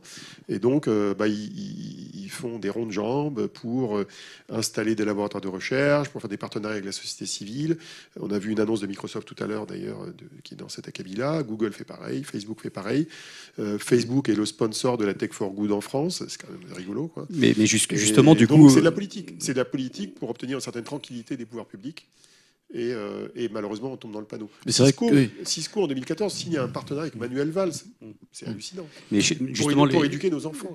Les, acteurs de Microsoft aussi est partout. Dans oui, Microsoft, pareil. Les, Microsoft, ils avaient démarré déjà il y a 20 ans, ça, je me rappelle. Il y a un peu deux, deux clans, si je puis dire, dans, chez les acteurs de l'impact social. Il y a ceux qui disent bah non, il faut travailler avec euh, Facebook et les autres parce que ça peut permettre justement de développer des choses. Et puis il y a ceux qui disent bah non, parce que c'est clairement pas de l'intérêt général qui est poursuivi, euh, c'est de la génération d'intérêt. Je, je, cite Ismaël Lemuel. Euh, ton point de vue à toi, c'est quoi par rapport à ça? C'est deux choses différentes. Je pense qu'il il faut certainement, euh, entre guillemets, travailler avec les grands acteurs américains parce qu'on en a quand même un petit peu besoin et on a au moins besoin qu'ils respectent nos lois chez nous. Donc euh, il y a des choses à faire. La fiscalité, qui est quand même un gros sujet. Il y a quelques négociations européennes sur la question. et puis après, il faut effectivement développer notre écosystème local, il faut développer nos entreprises, il faut leur permettre à elles d'exporter, il faut leur permettre à elles de changer la société. Donc c'est deux choses, je dirais, parallèles. Mais comment, alors justement, comment tu, qu'est-ce que tu préconiserais? Certainement, qu'est-ce que tu préconises? Parce que j'imagine qu'on te pose souvent la question de ce point de vue-là. Pas sur ce sujet-là, bah, oui, mais parce que justement, euh, la France, euh, en même temps, enfin, c'est très ambivalent. En même temps, on a le sentiment qu'en France, il y a une super recherche, qu'il y a euh, des entreprises super, enfin, il y a tout ce qu'il faut. Il y a les talents, comme on dit. Et en même temps, il y a cette difficulté à exister sur la scène mondiale, et notamment dans l'intelligence artificielle dont on parlait tout à l'heure, entre la Chine et les États-Unis. Euh, voilà, si toi tu avais euh, le pouvoir entre guillemets de faire euh, changer les choses, tout appuierais sur quoi pour ah, J'ai un avis, un avis un peu tranché, mais qui n'est pas forcément lié à ce que tu évoques au niveau de, la tech for good ou des l'entrepreneuriat social et solidaire. Il se trouve que la tech for good et l'entrepreneuriat social et solidaire, ils ont une caractéristique, c'est qu'en moyenne, ils, ont moins d'économies d'échelle que les, les technologies traditionnelles. C'est souvent lié à des économies de services c'est souvent un travail de proximité. Donc c'est plus difficile de faire scaler, comme on dit en français, une entreprise de la tech for good qu'une entreprise classique qui fait du numérique, du hardware, du software, du cloud. Donc ça, c'est une différence importante. Donc moi, j'ai tendance à avoir un tropisme sur les entreprises qui ont cette capacité à scaler. Et là, j'ai un avis euh, qui, qui, porte des contradictions en, soi, à savoir que la raison pour laquelle les entreprises, euh, les GAFA notamment, ou les Chinois réussissent, et nous on a du mal à réussir, c'est qu'ils ont un marché intérieur qui est très grand il est grand et homogène. Et très homogène. Le monde, le monde du numérique, il est connu pour favoriser les grands, favoriser les premiers qui réussissent, favoriser ceux qui créent des produits qui deviennent des plateformes, et donc il favorise l'économie d'échelle. Donc l'économie d'échelle est toujours meilleure quand la géographie est plus grande que si elle est plus petite. C'est une tautologie, mais c'est une évidence. L'Europe a une particularité, c'est qu'on est aussi riche que les Américains, mais on est coupé en 26-27. Donc c'est plus compliqué. Euh, pour une entreprise française ou européenne, n'importe quel pays que ce soit, si par exemple elle se dit je veux devenir une entreprise européenne, j'oublie les États-Unis, je deviens une entreprise européenne, qu'est-ce qui se passe? Elle va se taper tous les pays un par un, et dans chaque pays tout est différent. Mais pas simplement euh, la langue ou la culture. Fiscalité, Mais même, même pas. Mettons de côté tout l'État, toute la puissance publique. Les banques sont différentes, les télécoms sont différentes, les médias sont différents, les retailers sont différents. Tous les acteurs économiques locaux, enfin, qui sont importants à l'échelle économique locale, qui en général sont des effets de levier les médias, tu es obligé de bosser avec eux pour te faire parler de toi. Les télécoms, tu es obligé si tu fais des services dans le cloud. Euh, les banques, tu es obligé de bosser avec elles si tu es dans les fintech, etc., etc. Le retail, si tu distribues un produit physique. Donc, tu es toujours obligé de travailler avec des acteurs qui sont locaux. Donc, tu refais le boulot à chaque fois. Et en plus, dans une langue différente, avec une culture différente. Donc, tu t'essouffles. Tu vas faire l'Allemagne, l'Angleterre éventuellement, mais tu vas le faire très lentement. Au même moment, tu as un type qui est de l'autre côté de l'Atlantique, qui a été financé dix fois mieux que toi, qui a accès à un marché intérieur qui est à peu près la taille du marché européen. Euh, elle est même plus grande quand on regarde juste le, logiciel d'entreprise. tout compris, l'IT, je crois que c'est 30% aux États-Unis et 22% en Europe, dans les ratios. Donc le gars là-bas, il va plus vite que toi, il est mieux financé. Toi, tu t'essouffles, tu fais un pays, deux pays, trois pays, et au bout d'un certain temps, qu'est-ce qui se passe? Bah, Toi, tu n'y arrives pas, tu deviens le poulie d'or de ton sujet, et le grand, soit il te tue, soit il te rachète. Et c'est arrivé déjà plusieurs fois dans l'histoire. Donc la seule solution, non, attends, là je t'ai expliqué le scénario, Laurent. Rachète. Donc la solution, mais c'est une solution qui est un crève-cœur pour moi et elle l'est pour l'État, elle l'est pour plein de gens. La solution, c'est que si on veut devenir des leaders mondiaux, il faut devenir des leaders dans les grands marchés mondiaux. Donc ça veut dire qu'il faut accepter d'aller aux États-Unis plutôt que d'aller en Chine, parce que la Chine est un marché beaucoup moins pénétrable que le marché américain. Il faut y aller. Il faut accepter d'avoir des capitaux américains. Il faut accepter d'avoir une partie de son équipe, pas tout. Hein. On peut garder la R&D en France et le siège en France, mais il faut accepter d'avoir des équipes aux États-Unis pour y être présent. C'est ce qu'a fait Business Object quand ils sont créés. C'est ce qu'ont fait Dassault Systèmes quand ils ont eu Boeing comme Criteo aussi. Criteo, ils ont été d'abord en Allemagne, en Angleterre et au Japon avant d'aller aux États-Unis.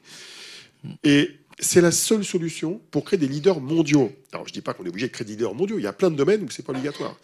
Mais si on veut créer des leaders à la GAFA, sauce GAFA, il n'y a pas 36 solutions. Donc le, le coupe-fil, c'est les États-Unis, c'est pas l'Europe. Enfin, je veux dire, euh, c'est pas l'idée de construire une Europe euh, même. je, vais donner un exemple qui montre à quel point c'est un crève-cœur. C'est le domaine de la santé qui me passionne particulièrement.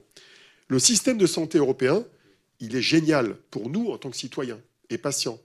En France, on a une couverture qui est correcte, même si des fois elle baisse, hein, mais entre les CPAM, la sécurité sociale et les mutuelles, on est assez bien couvert en général. C'est pareil en Allemagne, c'est à peu près pareil en Angleterre. Tu vas aux États-Unis, c'est une horreur. Avec ou sans Obamacare, c'est une horreur. Tu peux faire faillite parce que tu as une appendicite aux États-Unis. Ça peut arriver pour certaines professions libérales qui sont mal couvertes. Or, les prix des médicaments là-bas sont très chers. Toute la santé est très chère. Donc, si tu es innovant dans la santé, il vaut mieux cibler le marché américain parce que tout est cher là-bas. Parce que le marché est construit d'une manière à ce que tout est privé, donc les médicaments sont chers, donc toutes les professions sont chères. Alors qu'en Europe, c'est très régulé, donc c'est pas un endroit sympa pour innover. Donc le paradoxe, c'est qu'il faut aller innover là où c'est cher et, continuer à bénéficier de notre niveau de vie et notre protection de santé que nous avons en Europe. Et est-ce que c'est renforcé ou pas par la question de la data du coup? Euh, alors, euh, alors, la data renforce ce point-là, puisque la data est disons, en moyenne plus ouverte aux États-Unis ou plus privatisable, et en Europe on est très protégé. C'est peut-être une raison de plus que d'aller exporter finalement. Si on fait des choses, allons le faire là-bas. Gardons notre euh, lifestyle, hein, finalement, qui est la, caractéristique européenne, la santé, la démocratie, qui fonctionne quand même pas trop mal, même si ça peut s'améliorer, le, les transports, les loisirs, la culture. L'alimentation aussi, qui est pas trop mauvaise. On a tout un tas de choses intéressantes en Europe et allons exporter aux États-Unis, là où finalement l'innovation est, et adopter plus rapidement. Et alors justement, c'est un truc qui m'avait marqué euh, une fois de plus quand Rifkin était venu ici, c'est que lui, il avait pointé le fait qu'il disait, bah, la France, vous avez un truc qui est juste génial que n'ont pas les autres, c'est toute cette histoire euh, très forte euh, sociale des les associations, c'est plus d'un million depuis donc la loi de 1901, hein, ça remonte, voilà, plus d'un million d'associations en France, mais c'est aussi les coopératives, c'est les, les, les, syndicats, enfin c'est tout ce qui a permis de structurer les relations sociales dans tous les, à tous les niveaux, si je puis dire. Et, euh, et il dit ça, c'est une histoire qui est très forte, une culture qui est très forte, et que vous pouvez transformer aussi euh, d'une certaine manière, ce qu'on voit d'ailleurs un petit peu euh, dans le domaine de l'innovation sociale, le SS, etc. Non, tu ne penses pas que c'est quelque chose pour le coup d'exportable? Alors je ne parle pas forcément en termes de business, mais en tout cas en termes de... Je pense que dans l'expression, enfin, dans ce que Rifkin t'a raconté, il a sous-estimé le poids des communautés aux États-Unis. Y a, ça s'appelle pas Association 1901, mais euh, dans n'importe quel quartier, il y a des associations, il y a une vie de quartier qu'on n'a d'ailleurs pas dans les villes en France au même niveau. Donc euh, il, y a déjà, il y a des mouvements associatifs aux États-Unis. Euh, je vais donner un exemple qui me, qui me sidère. mon ancien patron de Microsoft, qui s'appelait Marc Chardon, je l'ai vu il n'y a pas longtemps, il a été pendant 8 ans, 9 ans, PDG d'une boîte qui faisait du logiciel pour les ONG, pour les associations américaines. Il faisait 400 millions de dollars de chiffre d'affaires. T'imagines ça en Europe? Il faisait 400 millions de dollars juste pour des associations qui collectaient de l'argent du public pour faire vivre des ONG. Donc en fait, c'est très développé aux États-Unis. Il y a les fondations. Il y a énormément de fondations aux États-Unis qui financent de la recherche, qui financent l'éducation. Comme elle est privée, il faut la financer par des fondations. Les endowments, donc qui sont les, en gros les fondations des, grandes universités. Il y a un mouvement associatif aux États-Unis qui est différent, mais qui est très puissant et qui est d'autant plus puissant que le secteur public est moins puissant qu'en Europe. Mais du coup, juste pour terminer, euh, j'essaye de comprendre pour aller au bout du bout. Euh, toi, du coup, euh, si tu devais aujourd'hui, si on te donnait les, moyens d'aller dans une direction, ça serait laquelle? Enfin, Si tu te disais, bah, je suis en France, je ne pars pas aux États-Unis, je reste en France. Pourquoi faire? La question, c'est qu'est-ce qu'on cherche Oui, mais justement, voilà. Est-ce que c'est la, la, compétitivité économique? Donc là, je dis, dans les technologies, il faut aller aux États-Unis. Il n'y a pas 36 solutions. Si on veut créer des leaders, ou alors on fait le choix d'être un pays différent des États-Unis, différent des leaders, et on, développe l'économie de service, l'économie locale, on exporte moins. Et le problème étant que le monde vers lequel on va, c'est un monde qui est de plus en plus technologique. C'est un monde où la compétitivité d'un pays dépend quand même de sa capacité à exporter des technologies. Mmh. Donc si on n'exporte pas et qu'on fait que du service, Dernière question euh, pour parler toujours de globalité. Euh, Zuckerberg dit que euh, finalement le Facebook, c'est la, enfin, la vision entre guillemets qu'il a de Facebook, c'est d'un réseau social global, une infrastructure sociale globale, dont il dit qu'elle est la seule capable de, à terme, résoudre les problèmes de la planète qui doivent se résoudre à l'échelle globale. c'est l'infrastructure sociale qui va permettre de résoudre les problèmes à l'échelle globale. Est-ce que tu partages ce point de vue, qui évidemment est un point de vue euh, Pas du tout, parce que Facebook, ça a permis d'élire ce salopard de Donald Trump. Euh, et donc ça permet le meilleur et le pire. Mais aujourd'hui, il y a plus de pire que de meilleur. Merci. Vivatech, tu iras Vivatech. Je toujours Trump dans mes interventions, c'est un truc. Hein. Non mais c'est bien. J'ai Topinambour aussi, mais j'ai pas fait encore. Euh, parfois, on, doit atteindre forcément, fatalement, le point Godwin. Là, euh, c'est le point Trump. Depuis un an, c'est toujours un point qu'on doit forcément atteindre à un moment. Là, on l'a atteint quand même. Euh, on a dépassé l'horaire, mais du coup, on l'a atteint juste après la fin de l'émission, quasi. C'est parfait. Vivatech, tu, tu iras? Ouais, j'y vais les trois jours. À la fois parce qu'il y a beaucoup de choses à voir. Il y a 2000 euh, startups ou entreprises qui sont présentes. Il y a quelques démos rigolotes de produits marrants qu'on n'a pas forcément déjà vus. Et tout bêtement, c'est un endroit où on voit des vrais gens.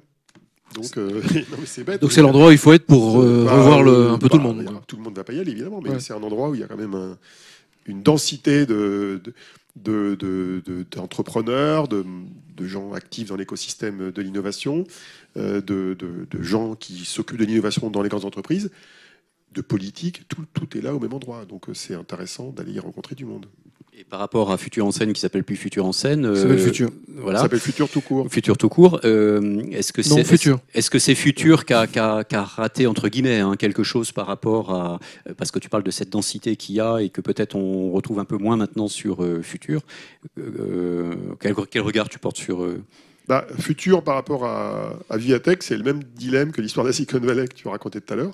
C'est d'un côté une entreprise, euh, on va dire, purement privée, avec Publicis, les échos, euh, du business, on fait bosser les grands comptes euh, qui eux-mêmes font venir leurs startups. Donc c'est du business à l'ancienne, hein, pur et dur, c'est les CAC 40. C'est comme un CES, quoi. c'est pire que le CES. C'est pire que le CES. Oui, parce que le CES, les startups, elles sont à part, elles ne sont pas dans les grands comptes. Là, c'est les grands comptes qui sont les parrains des startups. Donc il y a c'est le capitalisme bien franchouillard à l'ancienne. Et à côté de ça, tu mets euh, Futur en scène, qui incarne beaucoup plus euh, le monde ouvert, les jeunes, les entrepreneurs, les étudiants, les chercheurs, euh, le côté, le côté, le côté Berkeley, le côté créatif de l'innovation. Et, pas forcément. Mais il y a des grands comptes qui sont là, il y a Orange, la Poste, etc. Mais moins avec ce côté corporate, quoi. C'est donc c'est deux mondes très différents. Et malheureusement, dans ce bas monde, c'est les puissants qui arrivent à créer les plus grosses euh, initiatives. Ceci étant, si tu prends le Web Summit qui marche bien maintenant, euh, qui, est à Lisbonne, bah, le Web Summit, c'est des mecs planqués à Dublin qui lancent ça euh, il y a je sais pas combien, une dizaine d'années, et ils ont réussi à faire un truc énorme. Donc il n'y a pas de fatalité à ce que les grands événements soient l'incarnation du CAC 40. Ce n'est pas une fatalité. Joli mot de la fin. Merci beaucoup Olivier. Merci de t'être prêté à ce jeu du rendez-vous du futur. Tu ne savais pas où tu mettais les pieds. J'espère que tu sais où tu, où tu les récupères en partant. merci Nils et merci à tous les chroniqueurs. Merci le Cube ici chez qui nous sommes depuis 2010. Euh, merci à vous dans le public. Euh, prenez vos cahiers de texte parce qu'il y a quand même un petit peu de boulot. Vos agendas plutôt. Le 5 juin, le 5 juin dès 19h30, vous avez une émission très spéciale autour d'une thématique très euh, fascinante, le récit. On vous en dit pas plus, mais vous nous suivez bien sûr sur les réseaux. Vous notez aussi le 2 juillet un gros plateau. Là, on va parler médias. On va s'interroger vraiment au futur des médias, sur le futur des médias, pardon. Et puis, euh, j'ai bien envie de vous dire quand même que le 9 octobre, il faut que vous le notiez, euh, parce que ce sera une soirée spéciale avec l'ONG Bloom et Claire Nouvian, sa directrice, qui a la médaille Goldman, l'équivalent du prix Nobel de l'écologie, tout simplement. Après tout, c'est une évidence. Il fallait qu'elle vienne nous nous voir. Et donc, ce sera une soirée spéciale sur les océans. Et alors là, c'est extrêmement vaste à explorer. Euh, bon ben voilà, vous pouvez fermer votre cahier de texte. Il y avait aussi le 20 novembre, la philosophe Fabienne Brugère. Enfin bref, on en a plein d'autres. Mais à tout de suite sur les réseaux.